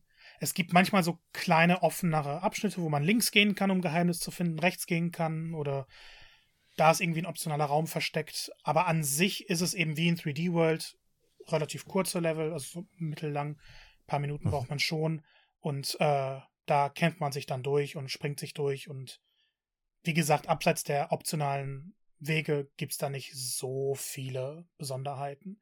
Ähm, das heißt aber nicht, dass es nicht weniger Spaß macht, denn Kirby gab es eben so noch nicht. Und ich finde, Kirbys Bewegungen sind ganz angenehm gestaltet. Es ist so das typische Tempo, jetzt nicht super schnell wie in Mario, aber man kann dann immer fliegen, man kann halt die Fähigkeiten übernehmen. Und es macht dann doch schon überraschend viel Spaß. Jetzt sieht man zum Beispiel rechts einen Balkon, man kann hoch, man sieht aber, man muss nicht dahin. Dann geht man aber trotzdem auf diesen Balkon und findet dann irgendwo eine kleine neue Fähigkeit oder kriegt dann eine kleine Belohnung, ähm, sodass sich das schon lohnt, die Level auch zu erkunden. Und einige der Geheimnisse sind dann auch besser versteckt. Ähm, für jedes Level gibt es verschiedene Aufgaben. Es gibt Waddle Dees mhm. zu finden, die man retten muss. Dann gibt es aber bei jedem Level drei Aufgaben, wo einfach nur Fragezeichen steht. Und das steht für Geheimnisse, die man entdecken kann. Die werden dann im Level aufgedeckt. Ähm, zum Beispiel in einer Passage muss man vier Lampen entzünden. Wenn man eine Lampe entzündet hat, dann wird diese Aufgabe aufgedeckt. Und dann wird auch gesagt, du hast eine von vier Lampen entzündet. Und das sind diese Art von Rätsel, die sich dann durch das Spiel ziehen. In jedem Level gibt es dann diese besonderen Aufgaben. Manchmal ist es ein großes Event, wenn man bestimmte Items an einer bestimmten Stelle einsetzt. Ist alles jetzt nicht super schwer, aber jetzt auch nicht extrem einfach. Also ich habe nicht jedes Mal alle von diesen Aufgaben geschafft musste dann manchmal wieder zurück, um die zu beenden. Und was ganz hilfreich eben ist, wenn du ein Level abgeschlossen hast und eine Aufgabe nicht aufgedeckt hast, dann wird sie aufgedeckt. Das heißt, beim zweiten Abschnitt weiß man dann auf jeden Fall, wonach man sucht. Und es ist vom Schwierigkeitsgrad her so ein bisschen das, was man von Kirby kennt. Durch diese Dreidimensionalität hat man aber das Gefühl, dass es eben mehr Geheimnisse gibt, mehr Orte zu entdecken. Und auch die Kämpfe sind dadurch ein bisschen spannender, weil man eben nicht nur nach oben, links, rechts seine Items einsetzt, sondern in alle Richtungen. Und ja. dadurch entwickelt das Spiel dann auch irgendwo eine optische ähm, Vielfalt, die man an sich nicht kennt, weil Gegner sich ein bisschen anders verhalten und vielleicht auch in größerer Menge vorkommen können. Und wie gesagt, alleine ab und zu die Entscheidung zu haben, mal links da irgendwo hochzugehen oder rechts was sich anzuschauen, ist klein, aber motiviert. Ja, das glaube ich. Also das klingt doch auf jeden Fall weiterhin nach einer interessanten Sache. Wie sieht's denn in, in, in, in der in Sachen Technik aus? Kann, darfst du denn dazu schon was sagen? Weil viele haben ja aus den Trailern mitgenommen, oh, das sieht ja richtig schick aus und das kann mir gar nicht vorstellen, dass das auf der Switch so läuft. Da gibt es auch bestimmt Probleme. Kannst du da zumindest irgendwie was zu anreißen oder liegt das noch ohne Verschluss? Ja, da muss man dann zwei Einwände erstmal bringen. Ich habe den TV-Modus ja. noch nicht ausprobiert. Ähm, wer wissen möchte, wie das im TV-Modus läuft, die erste Welt zumindest, der kann dann gerne in das Preview reinschauen. Ähm, und es kann natürlich noch sein, dass ein Patch erscheint bis zum Launch. Und auch bis zum, bis das Review dann im Endeffekt veröffentlicht wird. Genau. Im Handheld-Modus sieht man leider anhand der Kantenglättung, dass das Bild nicht ganz so sauber ist. Es wirkt halt sehr oft unruhig. Man muss dazu sagen, die Welt ist sehr detailliert gehalten, aber es ist grafisch nicht die nicht auf einem Odyssey-Niveau, sag ich mal so. Gleichzeitig sieht es auch einfach nicht schlecht aus. Ähm, man wir, es, es wirkt nur dadurch, dass eben die Welt überall bewachsen ist und überall kleine Sachen sind, dass die Switch ein bisschen Probleme hat, alles schön darzustellen in Sachen Kantenglättung. Ansonsten läuft es eigentlich ziemlich gut. Ähm, alles relativ flüssig. Es gibt einige Framerate-Probleme, wenn viel passiert. Die beeinflussen das Spiel überhaupt nicht, aber sie sind halt sichtbar. Ich würde es ein bisschen damit vergleichen, wie ähm, Bowser's Fury auf der Switch lief. Das heißt, ja. wenn sehr, sehr viel passiert, merkst du schon, es geht unter 30 FPS, ähm, läuft aber trotzdem noch gut und ist gut spielbar, stört nicht wirklich. Ähm, kann sein, im TV-Modus ist das anders habe ich jetzt zu diesem Zeitpunkt leider noch nicht ausprobiert. Ja, wie gesagt, das könnt ihr dann nachlesen auf nintendoonline.de, wo auch jetzt dann das äh, Preview verfügbar sein wird. Auf jeden Fall, ich bin, bin da weiterhin gespannt. Ich bin so ein bisschen, äh, wie fehlt, fehlt, fehlt aktuell noch die nötige Begeisterung bei dir, die, die ich noch nicht so richtig rausgehört habe. Aber liegt da, da, muss man aber sagen, ich darf halt nicht über alles genau. reden zum aktuellen Zeitpunkt. Ja. Und ja, genau. ähm, Begeisterung kommt trotzdem auf, weil ich möchte nur ja. die Erwartungen ein bisschen runterschrauben, weil ich vorher so ein bisschen den Odyssey-Hype hatte. Und mhm. der merke ich, der ist halt nicht angebracht in diesem Spiel. Trotzdem würde ich halt zum aktuellen Zeitpunkt immer noch sagen, es könnte vielleicht das beste Kirby-Spiel bisher werden. Ähm, zumindest aus der neuen, modernen Zeit, weil die 3D-Elemente doch sehr, sehr viel bringen. Und ein Level spielt im Einkaufszentrum und dort sind mhm. so viele schöne Ideen verpackt. Da hat man diese Nintendo-Magie einfach. Man hat eine Rätselart, die dann nur da vorkommt. Man hat Spielelemente, wo man sich denkt, das ist einfach spielerisch jetzt vielleicht nicht fordert, aber es ist unglaublich liebevoll gestaltet. Und man möchte durch diese Level gehen, man möchte alles erkunden, man möchte alles sehen, weil so viel Liebe zum Detail steckt. Und das ist dann vielleicht nicht die große spielerische Offenbarung, aber es ist die beste Weiterentwicklung, die Kirby hätte machen können, nach vielen, vielen Jahren in 2D. Ja, eben, das muss man vielleicht auch nochmal als Disclaimer sagen, du hast jetzt quasi ja, erstens hast du diese Einschränkung, dass du nicht über alles reden darfst und du hast jetzt auch nur, ich glaube, den ersten Abschnitt, ne? Genau, die erste. Gespielt Welt. derzeit.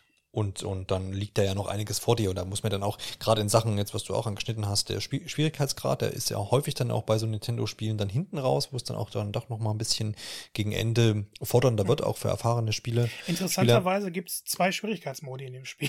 Ja, okay. Den ja. normalen und einen äh, Easy-Modus. Ich habe den normalen genommen, obwohl ich manchmal bei solchen Spielen schlecht bin und ähm, es ist gut machbar. Also es ja, gab auch einen ja. Bosskampf, ich will nicht zu viel über den verraten, weil der mhm wunderbar inszeniert war auch und so eine kleine Überraschung mhm. würde man dann hinweg äh, vorwegnehmen.